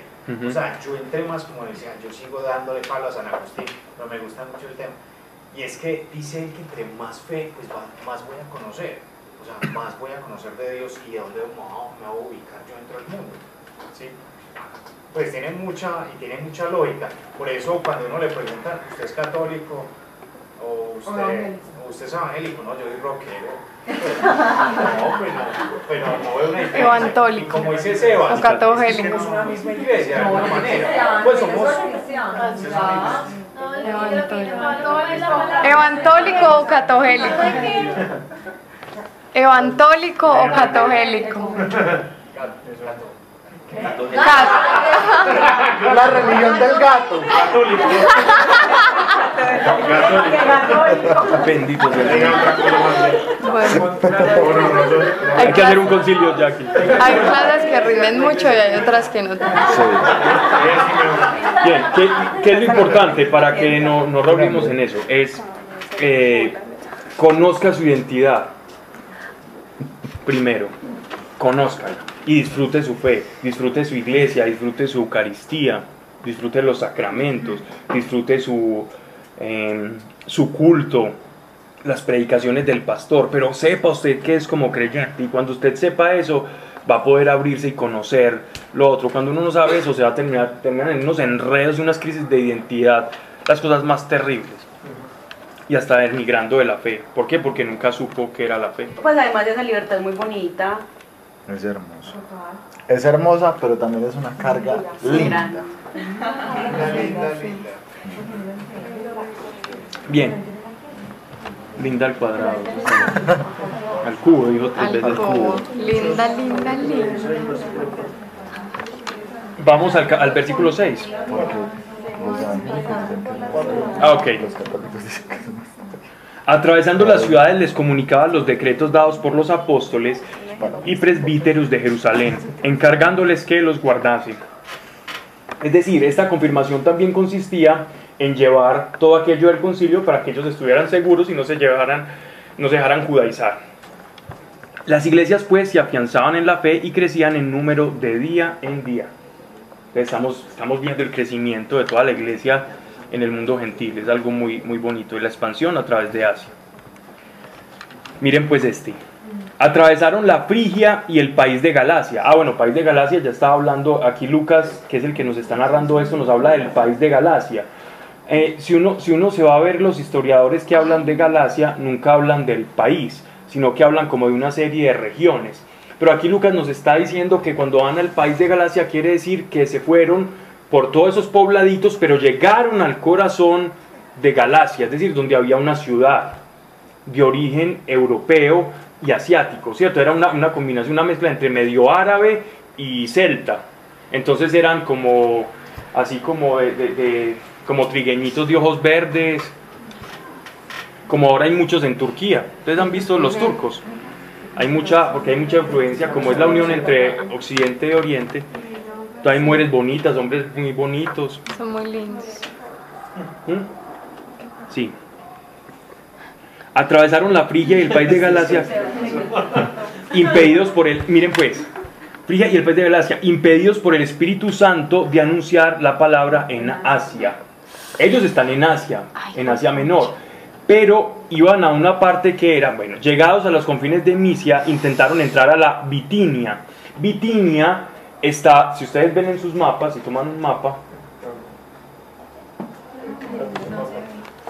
estaba Bitinia, Galacia, aquí está Galacia en la mitad, Bitinia queda por acá, Ponto, Bitinia. Están hablando de todos los extremos, de toda, de, toda la cordillera de- del, ex- ex- del extremo de Asia, que era donde ellos querían entrar, ¿cierto? Eran provincias romanas. Esta es toda esta parte de acá. Bitinia queda aquí, queda al Ponto. Hacia menor, hacia menor. No, no, no hacia China ni. Velo acá, Bitinia y punto. Galacia, sí, estaban en la mitad de Galacia ujú. y que ni crean, ahí no. Esa parte, esa parte donde ellos, donde ellos estaban, donde ellos entraron por primera vez, donde, donde era Timoteo, era una parte donde había muchas minas de sal y la gente carecía de agua, ¿cierto? Y eran rutas comerciales que utilizaba el Imperio Romano. Y hasta la fecha en Turquía ya hay minas de sal y tienen que canalizar el agua. Ese era como el, el problema de esa, de esa región. Bueno, por, por otro lado, no hablemos de geografía aquí. Por otro lado, eh, miren que el Espíritu Santo no los deja ir como a las ciudades que son como los confines de Asia Menor, como a esas ciudades importantes. Y es bien, bien extraño eh, el Espíritu Santo cómo no se lo permite, porque Pablo tenía un deseo, un hombre impetuoso, vamos a evangelizar toda Asia Menor, y el Espíritu Santo le dijo, no, pero que después sí fueron, ¿cierto? Pero, pero no, lo, no, no le permite. O no el apóstol Pablo, no le correspondía al apóstol Pablo evangelizar a esas personas. Entonces dice, llegados a los confines de Misia, intentaron entrar en Bitinia, mas tampoco se los permitió. En Bitinia era como, era como el lugar centro de gobierno romano para Asia Menor, era un lugar supremamente estratégico, donde habían muchos judíos. Mas tampoco se lo permitió el Espíritu de Jesús. Tampoco, o sea, intentó ir al Ponto, a Bitinia, y no se lo dejó, entonces él no, no lo quería dejar ir como más hacia Asia, sino que prácticamente lo que le estaba diciendo, sin decirlo, era a Europa. Europei. Sí. Lo necesito es a Europa. Eso es como cuando uno, ustedes nu- nu- nunca, cuando, era- cuando, cuando ustedes eran niños nunca jugaron con una hormiguita que ustedes le iban tapando el paso y la hormiguita va con... Y grandes también. Hay grandes también. Literalmente eso es lo que Dios estaba haciendo con Pablo Apóstol. Le estaba cerrando el paso para que él fuera cogiendo para donde tenía que ir. Qué dicha que Dios le dijera Sí. a Europa, María Alejandra. Creo que tiene eh, fotos por allá en la torre. Y mire lo que dice, y pasando de largo por Misia, bajaron a Traode. Por la noche tuvo Pablo una visión. Un varón macedonio se le puso delante. Macedonia es, es Grecia, ¿cierto? Es, ya pasar a Grecia, la, antigua Macedonia, ¿ya? ¿Saben quién era, quién era de Macedonia? El gran famoso Alejandro Magno, eran macedonio se le puso delante y rogando le decía, pasa a Macedonia y ayúdanos. ¿Cómo reconocía al macedonio? Era seguramente por las vestimentas, ¿cierto? Luego que vio la visión, al instante buscamos cómo pasar a Macedonia. Buscamos. Primera persona. Buscamos. O sea que ya aquí se encontró él con Lucas. Lucas se encuentra con el apóstol Pablo que está diciendo, luego que vio la visión al instante, buscamos cómo pasar a Macedonia. Pero no estaba con, con No. Timoteo. Pero Lucas también Sí, se incorporó a la expedición, porque es el que está escribiendo Hechos de los Apóstoles. Ah, buscamos, claro, ya se incorporó. O sea, Pablo y yo. Es que traducción latinoamericana. María Teresa no se nos duerma. Traducción latinoamericana. No, es un Dios hablado. Ah. Entonces aquí parece que se incorpora Lucas. ¿Qué parece? Eso, eso es bien interesante. Vamos a, a abrir otro paréntesis, no me duermo. Vamos a leer Gá- Gálatas capítulo 4, versículo 13, para que comprendamos cómo fue la vida de Pablo acá en Galacia. Él permaneció mucho tiempo en Galacia y no porque él quiso, sino por una enfermedad. Entonces, leamos. Capítulo 4, versículo 13. Capítulo 4, verso 3. Pues vosotros- Del 13 al 15, perdón, sí. Pues vosotros sabéis que a causa de una enfermedad del cuerpo os anuncié el Evangelio al principio, y no me despreciasteis ni, desechaste, ni desechasteis por la prueba que tenía en mi cuerpo. Antes bien me recibisteis como a un ángel de Dios, como a Cristo Jesús. ¿Dónde pues está esa satisfacción que experimentabais? Porque os doy testimonio de que si hubieseis podido, os hubierais sacado vuestros propios ojos para dármelos. Sí, ¿o no era eso? Sí, es ese. Está bien. Eh, lo que está diciendo el apóstol Pablo es que él le tocó permanecer en Galacia, que es lo que... Aquí nos están narrando eso sin los vicisitudes. Nos cuentan como, sí, pasó por ahí, pero él estuvo acá por causa de una enfermedad, posiblemente era una enfermedad en los ojos, Sí. de la cual emanaba como cierta pus y era como desagradable a la vista y se hacían como unas costricas alrededor de todo el globo ocular. Y las personas... y las personas, eh, digámoslo así, lo rechazaban porque estaba impuro. Entonces él se queda allá, lo tratan de una manera muy como un ángel. Y miren que estamos hablando de alguien, incluso a que le ponían los pañuelos para que fueran sanados. Ajá. Y miren que aquí muestran que Pablo no era tan, pues mira que él es súper lindo diciendo gracias porque me trataron. O sea, Pablo era Sí, sí, sí, era un hombre muy noble, coherente. Bueno, pero después, de eso quedó con algunas escuelas. ¿no? Sí. Sí, y es le dolía. Esa es la espina en la carne de la que él habla después. Es una, es una hipótesis, no lo podemos decir a ciencia cierta, Daniel. Hay muchas teorías que pues que también era también dicen que puede ser ese carácter. Sí, pueden ser muchas cosas, pero, pero se cree. Debido porque él dice, miren con cuán letra grande les escribo de mi propia mano. Es decir, Pablo siempre necesitaba un amanuense que le escribiera ahí todo. Y Y además pasando en prisión y con luz de vela escribiendo, eso es ceguera fija. Uy, sí. Eso fue lo que le pasó a los monjes de la Edad Media. Todos terminaban cegatones. Para rozar los ojos. Estar forzando el capítulo. Por estar escribiendo y traduciendo cosas en, a oscuras.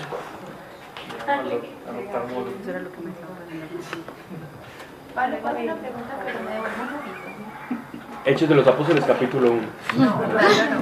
Génesis. Porque en una parte, en el versículo 8 dice que el Espíritu Santo no se lo permitió y, Y el Espíritu de Jesús es para... No, e- era dos maneras de... Lo mismo.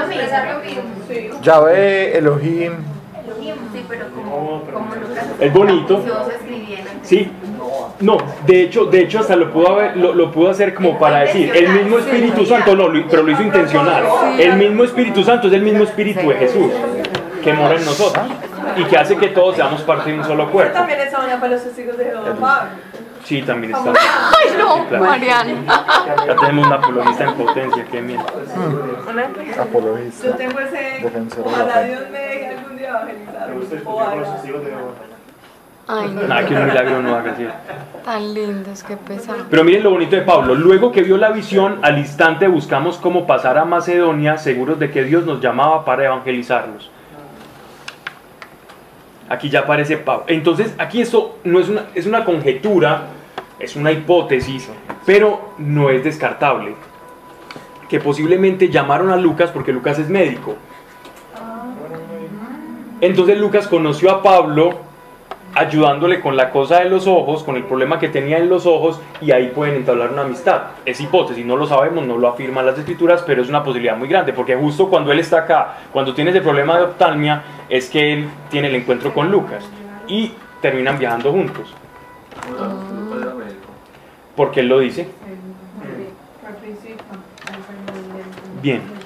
Pero acá Y no. Pablo, Pablo le dice médico amado, a Lucas el médico amado, Pero en sus acá, cartas. en Hechos no, en. Hechos no. En las cartas de Pablo cuando él le dice el médico amado. Ahora, y en esa época ya tenían conocimientos de. Sí, mucho. Los griegos dejaron una cosa muy seria y los babilonios tenían botánica. De hecho, en la biblioteca de Alejandría que se quemó, eh, la biblioteca de Alejandría habían conocimientos. Dicen pues ya locamente esos historiadores que, que la, la quema de la biblioteca de Alejandría atrasó, digámoslo así, el, el conocimiento de la humanidad 200 años. Dicen pues como exagerando pues por decir lo- los conocimientos Todo que se lo que se perdieron allá pues. de botánica, de historia, de todo eso. Bien. Es que nos creemos muy sobraditos a veces, ¿cierto? A veces. ¿Por qué? No, pues, ay, no, no, dale, vamos a seguir hablando de cosas. Biblia, Biblia, hechos. Zarpando de Traode es... ¿Qué pasó? No, nada, aquí analizamos bastante. Traode es un, es un puerto que une ya al mar Egeo con, con, con un pequeño islote. Después de ese islote ya sigue, la, ya sigue pasar el paso a Europa, ¿no? Dice. Zarpando de Traode navegamos derechos a Samautracia. Al día siguiente llegamos a Neápolis, ¿cierto? De allí a Filipos. Estamos hablando de una, una cosa que llamaba una tetrarquía en Macedonia, ¿cierto? Que eran como cuatro ciudades y tenemos como ciudad no principal. Aquí parece como si Filipos fuera la ciudad principal. Recuerden que Filipos era el papá de Alejandro Magno, ¿cierto? En honor a, a- a ese, a, ese, ese personaje es que le ponen a esa ciudad, pues es su nombre. Filipos, eh, de, de esta misma ciudad eh, proviene el famoso de esta región, el Aristóteles. Bien. Él dice acá, ah, ya sé por qué iba a decir esto. De allí Filipos, que es la primera ciudad de esta parte de Macedonia. No es que sea la ciudad más importante, sino que es la primera ciudad en la ruta que ellos tomaron. Es la primera ciudad con la que ellos se encontraron, pero no es la más importante, porque es que hay algunos críticos de Hechos de los Apóstoles diciendo, hey, vea, esto, esto, no, esto es anacrónico, esto no tiene sentido. En ningún momento Filipos era la ciudad. Fil- Filipos fue una ciudad diseñada para, para militares retirados, pero nunca fue eh, realmente la ciudad importante. No, pero ellos dicen la primera ciudad que se encontraron en la ruta que estaban llevando. Incluso en las Biblias está trazada la ruta y está súper clarita. Dice, de esta parte más de una colonia romana, donde pasamos algunos días.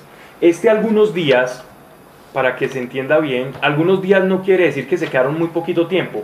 Pasaron algunos días esperando a que fuera sábado. Este viaje lo hicieron muy rápido, o sea que tuvieron condiciones muy favorables. El paso por el mar Egeo. Y en esas condiciones favorables ellos llegaron antes de lo previsto y no alcanzaron y, y tuvieron que quedarse mucho tiempo antes o una semanita antes o algunos días antes que fuera sábado, que era el día donde ellos predicaban en las sinagogas para poder introducir el evangelio a los judíos. Y ahí es donde estamos en este momento. El sábado salimos fuera de la puerta, ahora sí, pasados unos días, llega el sábado, o sea, ellos aquí se quedaron varios, varios meses, eso no fue unos poquitos días. Porque recuerden ustedes que la carta a los filipenses, cuando él escribe la carta a los filipenses, él escribe como alguien que pasó mucho tiempo con ellos. La carta a los filipenses es la carta a los ciudadanos de Filipos. O sea, pasaron varios días de reposo. Varios días esperando a que fuera sábado, cuando llegaron, porque las condiciones fueron muy favorables y ellos les tocó quedarse ahí más tiempo. El sábado salimos fuera de la puerta, junto al río donde pensamos que estaba el lugar de la oración. Este pensamos que estaba el lugar de la oración, que nos muestra que en Filipos, por ejemplo, ya no habían casi judíos, como en Asia Menor. ¿Por qué no habían judíos? Porque ellos pensaron que iban a llegar allá. Generalmente las sinagogas se hacían al lado de donde habían afluentes o, o fuentes o, o cosas de agua. ¿Por qué? Porque ellos tenían que lavarse y hacer una cantidad de ovulaciones, de lavatorios para sus ritos.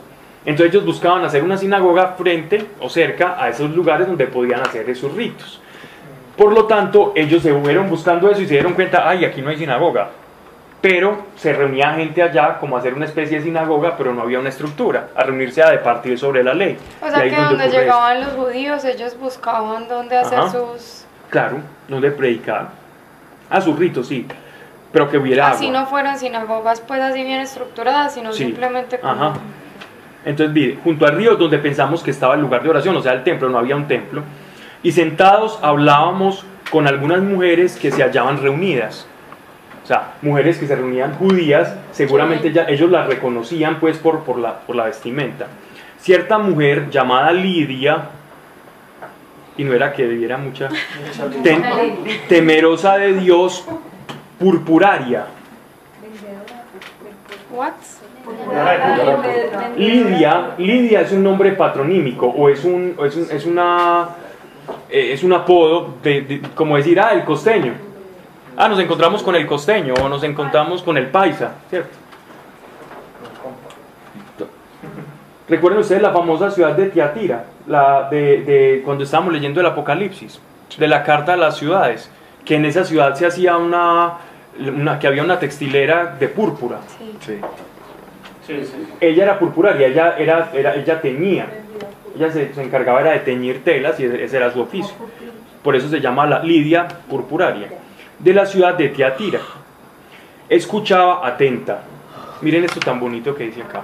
El Señor había abierto su corazón para atender las cosas que Pablo decía. Por eso no nos podemos dormir. Una vez Velad, velad. una vez que se bautizó con toda su casa, nos rogó diciendo, puesto que me habéis juzgado fiel al Señor, entrad en mi casa y quedaos en ella, y nos obligó. ¿Qué quiere decir que nos obligó? Que el apóstol Pablo dijo, no, yo no me voy a quedar ahí. El apóstol Pablo no, era, no le gustaba mucho como Molestar. como molestar, pero cuando dice me obligó, los obligó quiere decir que él que ella se negó, eh, que él se negó, pero que ella dijo no. Quédate, mijo, quédate pues, que vení, mira quiere decir que la era paisa, madre.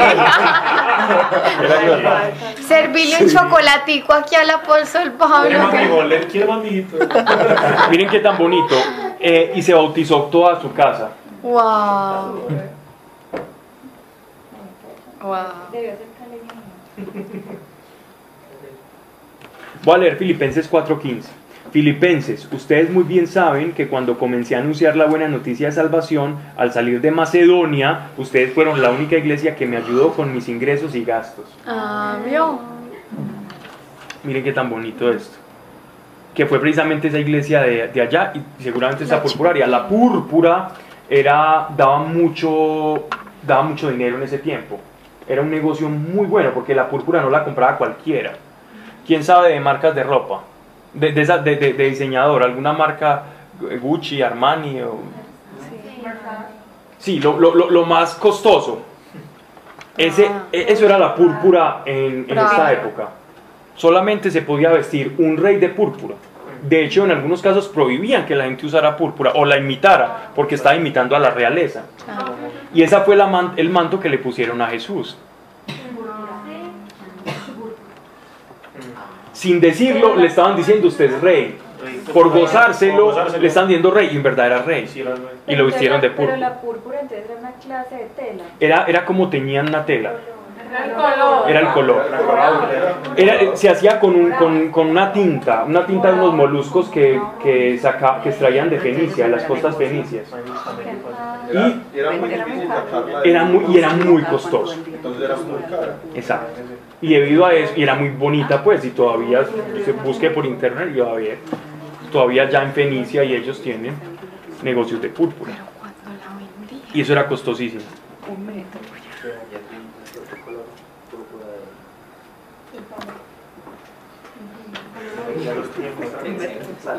Era más rojo, es decir, si la vamos a combinar, a, a- a intentar ver entre morado y rojo, es más rojo que morado. Aconteció Ay, no. Hemos hablado como de tantas cosas hoy.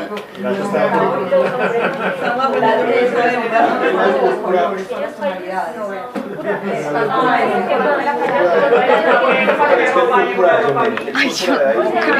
Aconteció que yendo nosotros a la oración,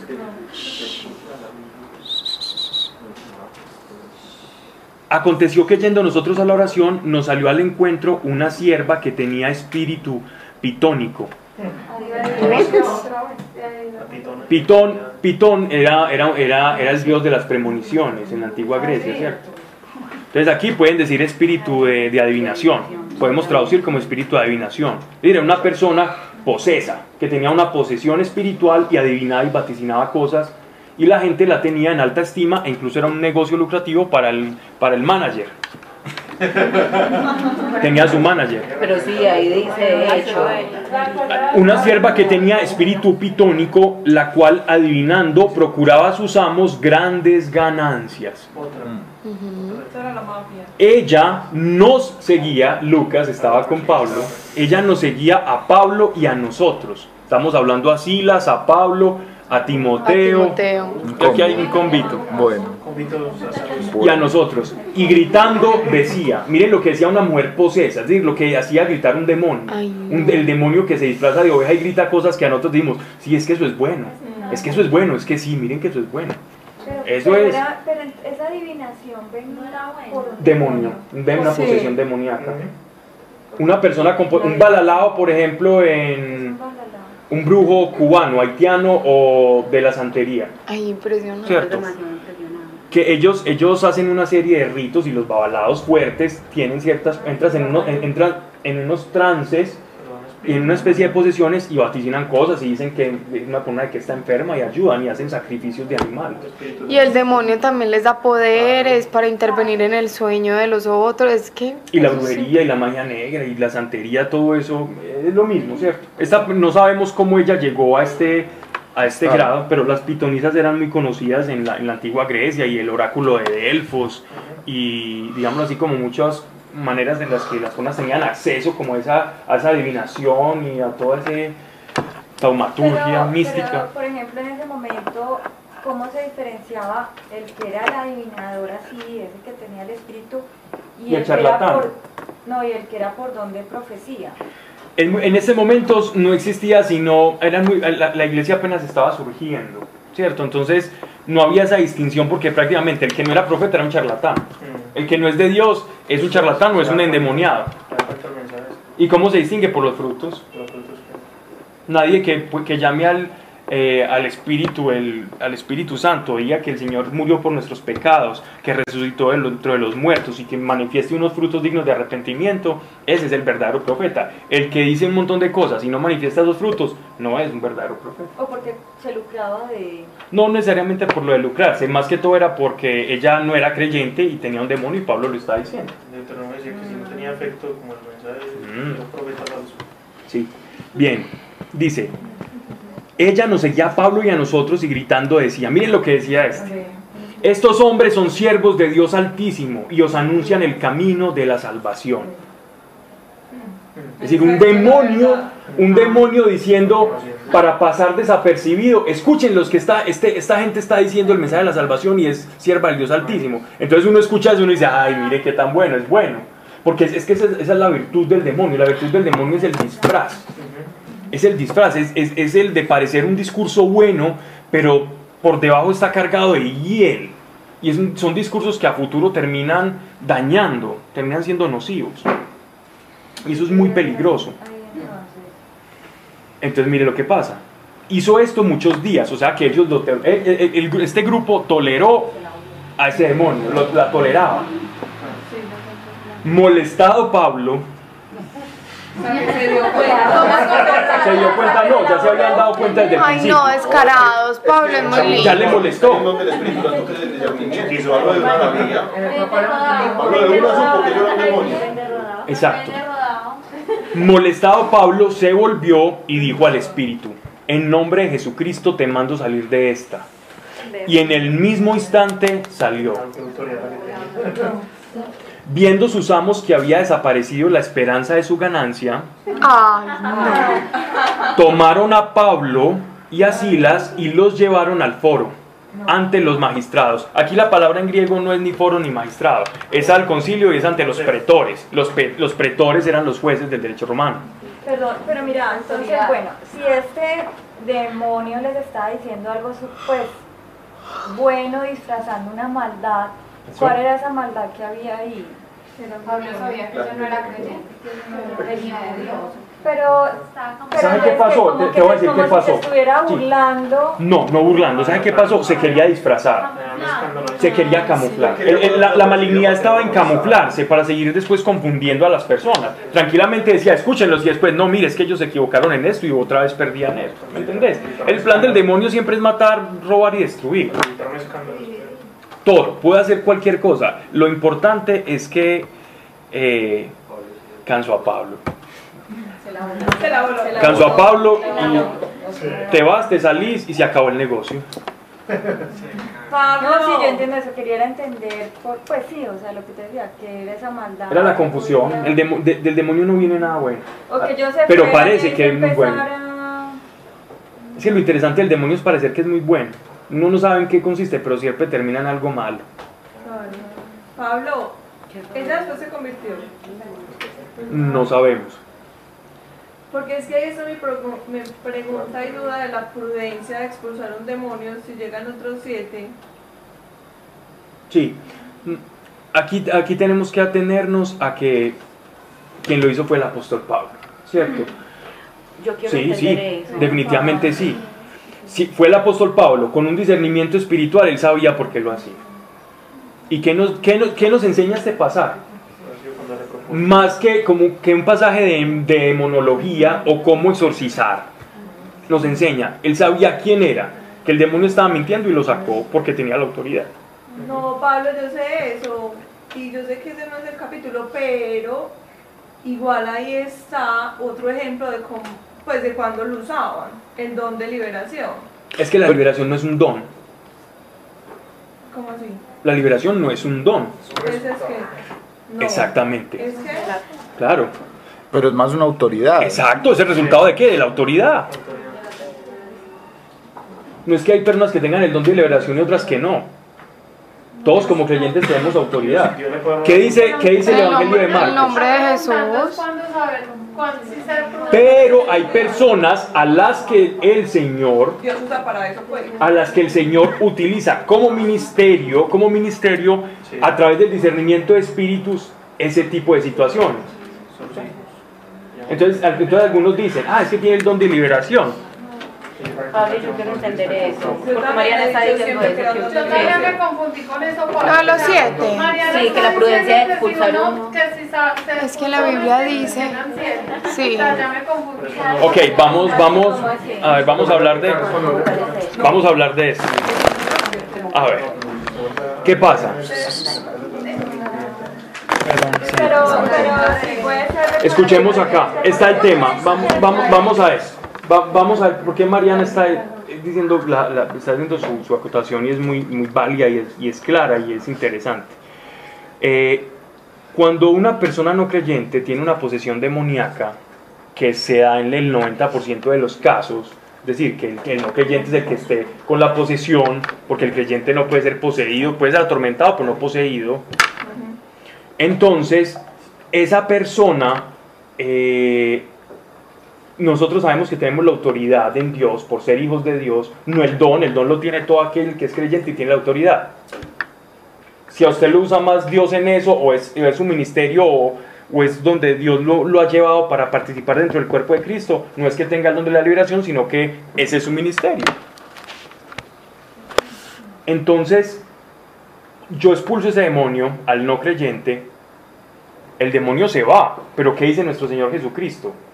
El demonio que se va y viendo que la casa está limpia, va y trae otros siete, siete es sinónimo de multitud o de que se va a agravar el problema, no necesariamente tiene que ser que va a entrar muchos, quiere decir que se va a intensificar su problema. Si es completo.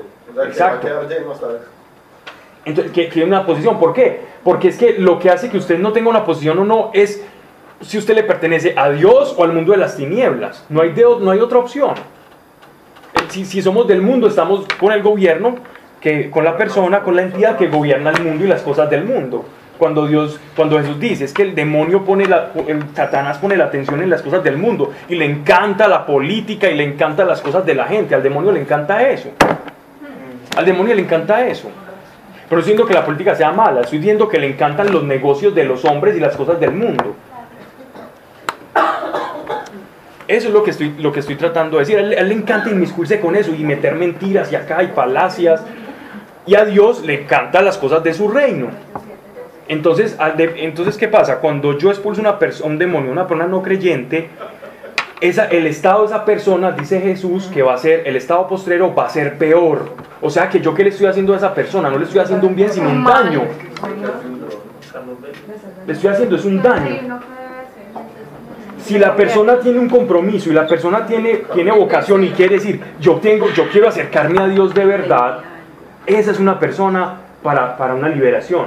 Una persona para una liberación, una persona, "Ah, es que yo, yo todos los días tengo pesadillas, a mí se me aparece un bulto, yo siento unos dolores, yo empiezo a escuchar unas voces que me hablan, yo tengo esos problemas, y por favor ayúdeme, pero es que yo no creo en Dios, a mí, Je- para mí Jesús es lo mismo que Buda, que Mahoma, que, Mahoma, que Krishna, que Sai Baba, que Gurdjieff, que San Germain, que la llama Violeta, que Elena Blavatsky, que todos. Si para mí Jesús es lo mismo que todos esos, No se debe liberar. ento- obviamente no, porque le vas a hacer un daño gravísimo, pero si es una persona que, que- que está arrepentida y que dice, miren, yo es que yo hacía brujería y yo, y yo me arrepiento y después de eso empecé a, hacer- a experimentar todo eso, es una persona apta para liberación. Entonces, en ese, en ese orden de ideas, Ay, no, y si no, uno que hace, Pablo, pero- solo puede orar por esa persona. en ora, ora, intercede por esa persona para que Dios le toque el corazón, pero no se pone a expulsar demonios donde Dios no lo ha mandado a hacerlo. Pablo, pero por ejemplo, cuando están haciendo oraciones de liberación que empieza a, mani- a haber manifestaciones y todo eso, ¿cómo va a saber el sacerdote? En Problema el que es, es el problema no es del sacerdote, el problema es el que va. Sí, El claro. que fue. El que, el que fue. El que fue, el que, el que fue tiene que ser responsable con su quiere, fe. que- quiere dejar de, de sufrir con. Pero si usted quiere dejar de sufrir, está utilizando a Dios como un instrumento. No, pero pronto es porque no conoce Pablo. a Sí, Pablo puede ser por ignorancia. Pues uno muy seguro, muchas Manu es veces muy experta en grande. el tema y nos... No vean, cuando Eric y yo tuvimos la primera experiencia con Dios, a nosotros nos una la exorcista. primero que nos dijo fue, vea, yo acá les puedo dejar el demonio que sea. Pero si ustedes no se convierten, siguen a la casa y siguen fornicando, de rumba en rumba, con el nivelito para para abajo, y siguen pecando, no van a hacer nada. Mejor no les saco nada, no van como No, pero les digo. porque les va a ir perdón. Eso es un sacerdote responsable. Ese día, ese día yo fui temor de Dios. Y yo llegué a mi casa súper preocupada y dije, pucha, tu mamá no es un demonio ya.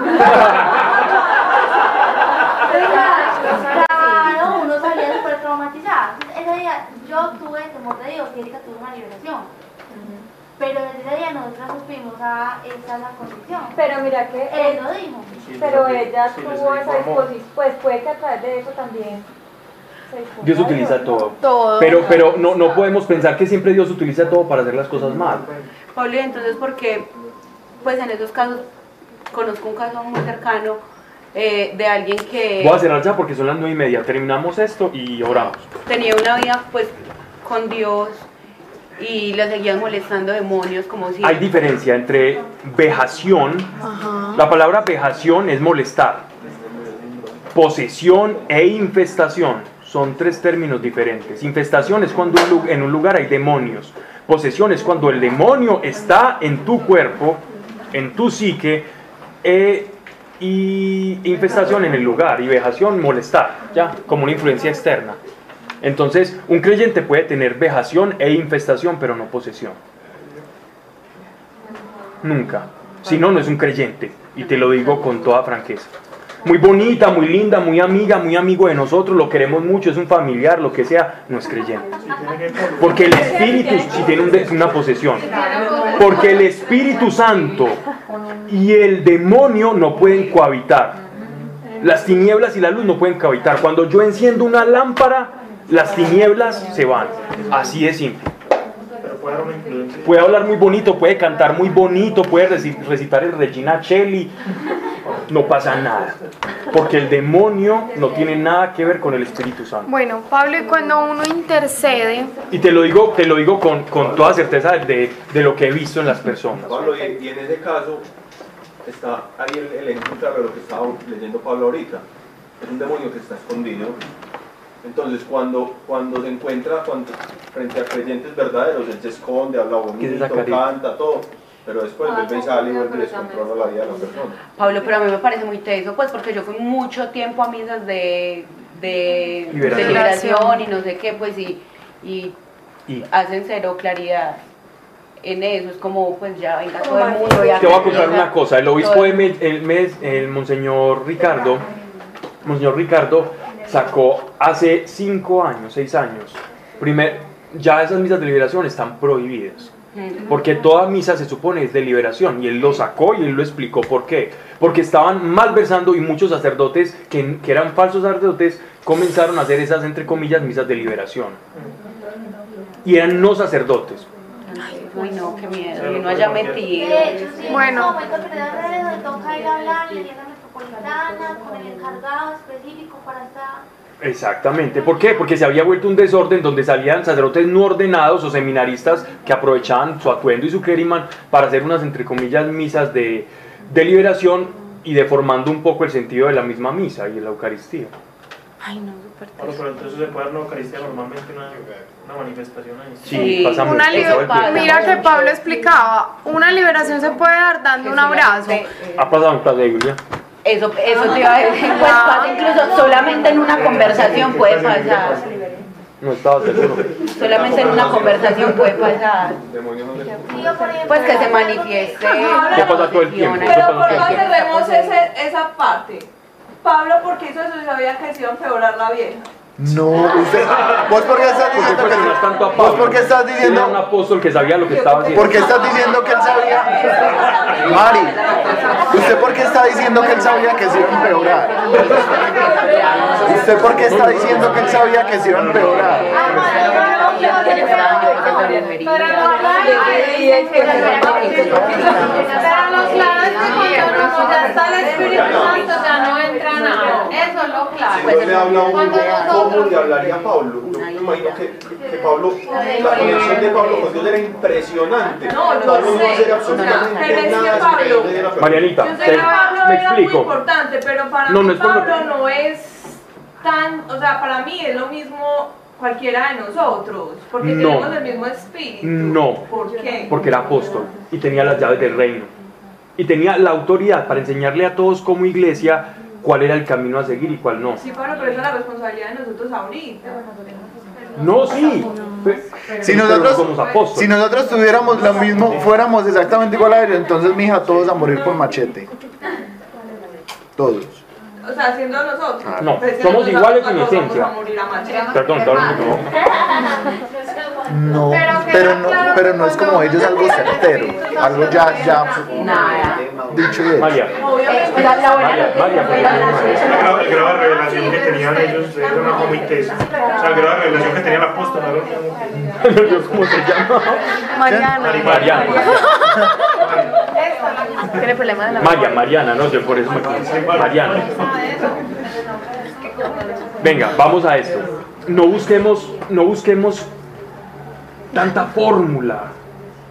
No busquemos la fórmula. Eh, a veces estamos muy dados a buscar formulitas para, para saber cómo responder y cómo actuar. Busquemos el principio que rige la fórmula.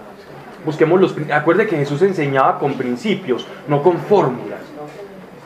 ¿Cuál es el principio? ¿Cuál es el principio que el apóstol Pablo le está diciendo acá? ¿Cuál es? ¿Cuál es el principio? Es, él expulsó a un demonio, pero porque él sabía por qué lo expulsó. Que iba a hacer perder a muchos. ¿Cierto? El principio es el amor, el principio es que no vaya a confundir al resto de personas. Ese es el principio por el cual el apóstol Pablo habló. Cuando Dios te muestre a ti que has de, de, de sacar un demonio que estás viendo, el principio es la obediencia a Dios que te está mostrando. No necesitas una regla siempre para actuar. A veces el principio mismo o Dios está mostrando algo que no va a parecer la regla en sí. ¿Cierto? mantener un falso profeta. Dios no quiere que nosotros nos manejemos como por un, como por un sistema de, de- de reglas o de, o de estatutos. Pablo, y además ahí es muy claro que él no lo hizo a la loca. Ya llevaba Para varios nada. días persiguiéndolo. O sea, él no lo hizo como, ay, en el nombre de Jesús se va. No. Él esperó, siguió su camino, tal. Y en el momento que ya me imagino que Dios le dijo, sáquelo. En el nombre de Jesús se va. Ya. Chaolín, te vas pues. ¿Por qué? ¿Por Ahí, qué? ahí. Ahí para los marranos. Pero que está claro, Marianita, que está claro. Está claro que a un no creyente, a una persona que no muestre arrepentimiento, se le hace un daño con una liberación. Eso es el, el principio, es que el, el- el daño que le podemos causar a una persona que no muestre signos de verdadera conversión. Que nos pueden mostrar signos y que se haga la liberación y que nos engañen, problema de la persona, no de nosotros. No se carguen con eso. Puede que esa mujer hasta hubiera llegado. Por eso no sabemos qué pasó con ella. Nadie sabe. No sabemos qué pasó. Pablo, esa liberación se hace solo en caso de infección, de infiltración y de lo otro que... En todos los casos. En posesión. En posesión, en- de hecho en posesión es la principal. En Pablo, todas. yo tengo una pregunta. Si uno intercede, uno ora por un lugar que está infestado, Sí. eh, eh, ¿puede volver a llegar espíritus ahí o ya queda bendecido el lugar? Queda bendecido el lugar, pero si lo maldicen otra vez, Depende de la depende de la persona que esté ahí, que depende de la persona y lo que haga la persona. Y me ha tocado visitar lugares que parecen sacados de, de- de- de películas de terror, donde practicaban ritos satánicos. En Caldas me tocó una cosa impresionante, pero no va al tema pues hablar de eso en clase de Biblia, pero, pero donde uno ve cosas terribles. Ay, no oremos. Vamos a orar. Estamos en el 20, ¿cierto? El 19. Padre nuestro, te damos gracias por tu amor, porque nos has escogido, Señor, para llevar tu mensaje. Padre, porque tú no andas jugando ni perdiendo el tiempo con nadie. Gracias por cómo eres, Señor. Padre, gracias por la identidad que nos das a cada uno de nosotros, porque nos sabemos hijos tuyos con autoridad para traer tu reino, el reino de los cielos, a este mundo que te necesita y que no te reconoce. Y si nos equivocamos, Señor, y si pecamos, y si damos mal ejemplo, Dios, sin embargo, Padre, tú sabes que nuestra voluntad, Señor, la queremos ajustar a ti cada día y que nos arrepentimos, Señor, de lo mal que hacemos. o del bien que tampoco hacemos, Señor. Por pereza, por olvido, por descuido, por falta de fe. Mas, Señor, hoy te pedimos que al igual que a todos estos avatares y todos estos grandes hombres, Señor, tus apóstoles, tu iglesia, nos levantes y despiertes, Señor, la verdadera identidad que cada uno de nosotros tenemos en Jesucristo tu Hijo, para que podamos caminar, Señor, siendo luz allí afuera, donde te necesitan, Señor. Y que los milagros, señales y prodigios y el reino de las tinieblas, tal cual tú lo has dicho, tal cual lo estableciste, Señor, huyan ante todo Hijo de Dios que conoce y se sabe como Hijo tuyo y como iglesia. En el nombre de Cristo Jesús. Amén. Bien. Hoy nos demoramos más de lo normal. Del rojo, ¿cierto? Padre, sí.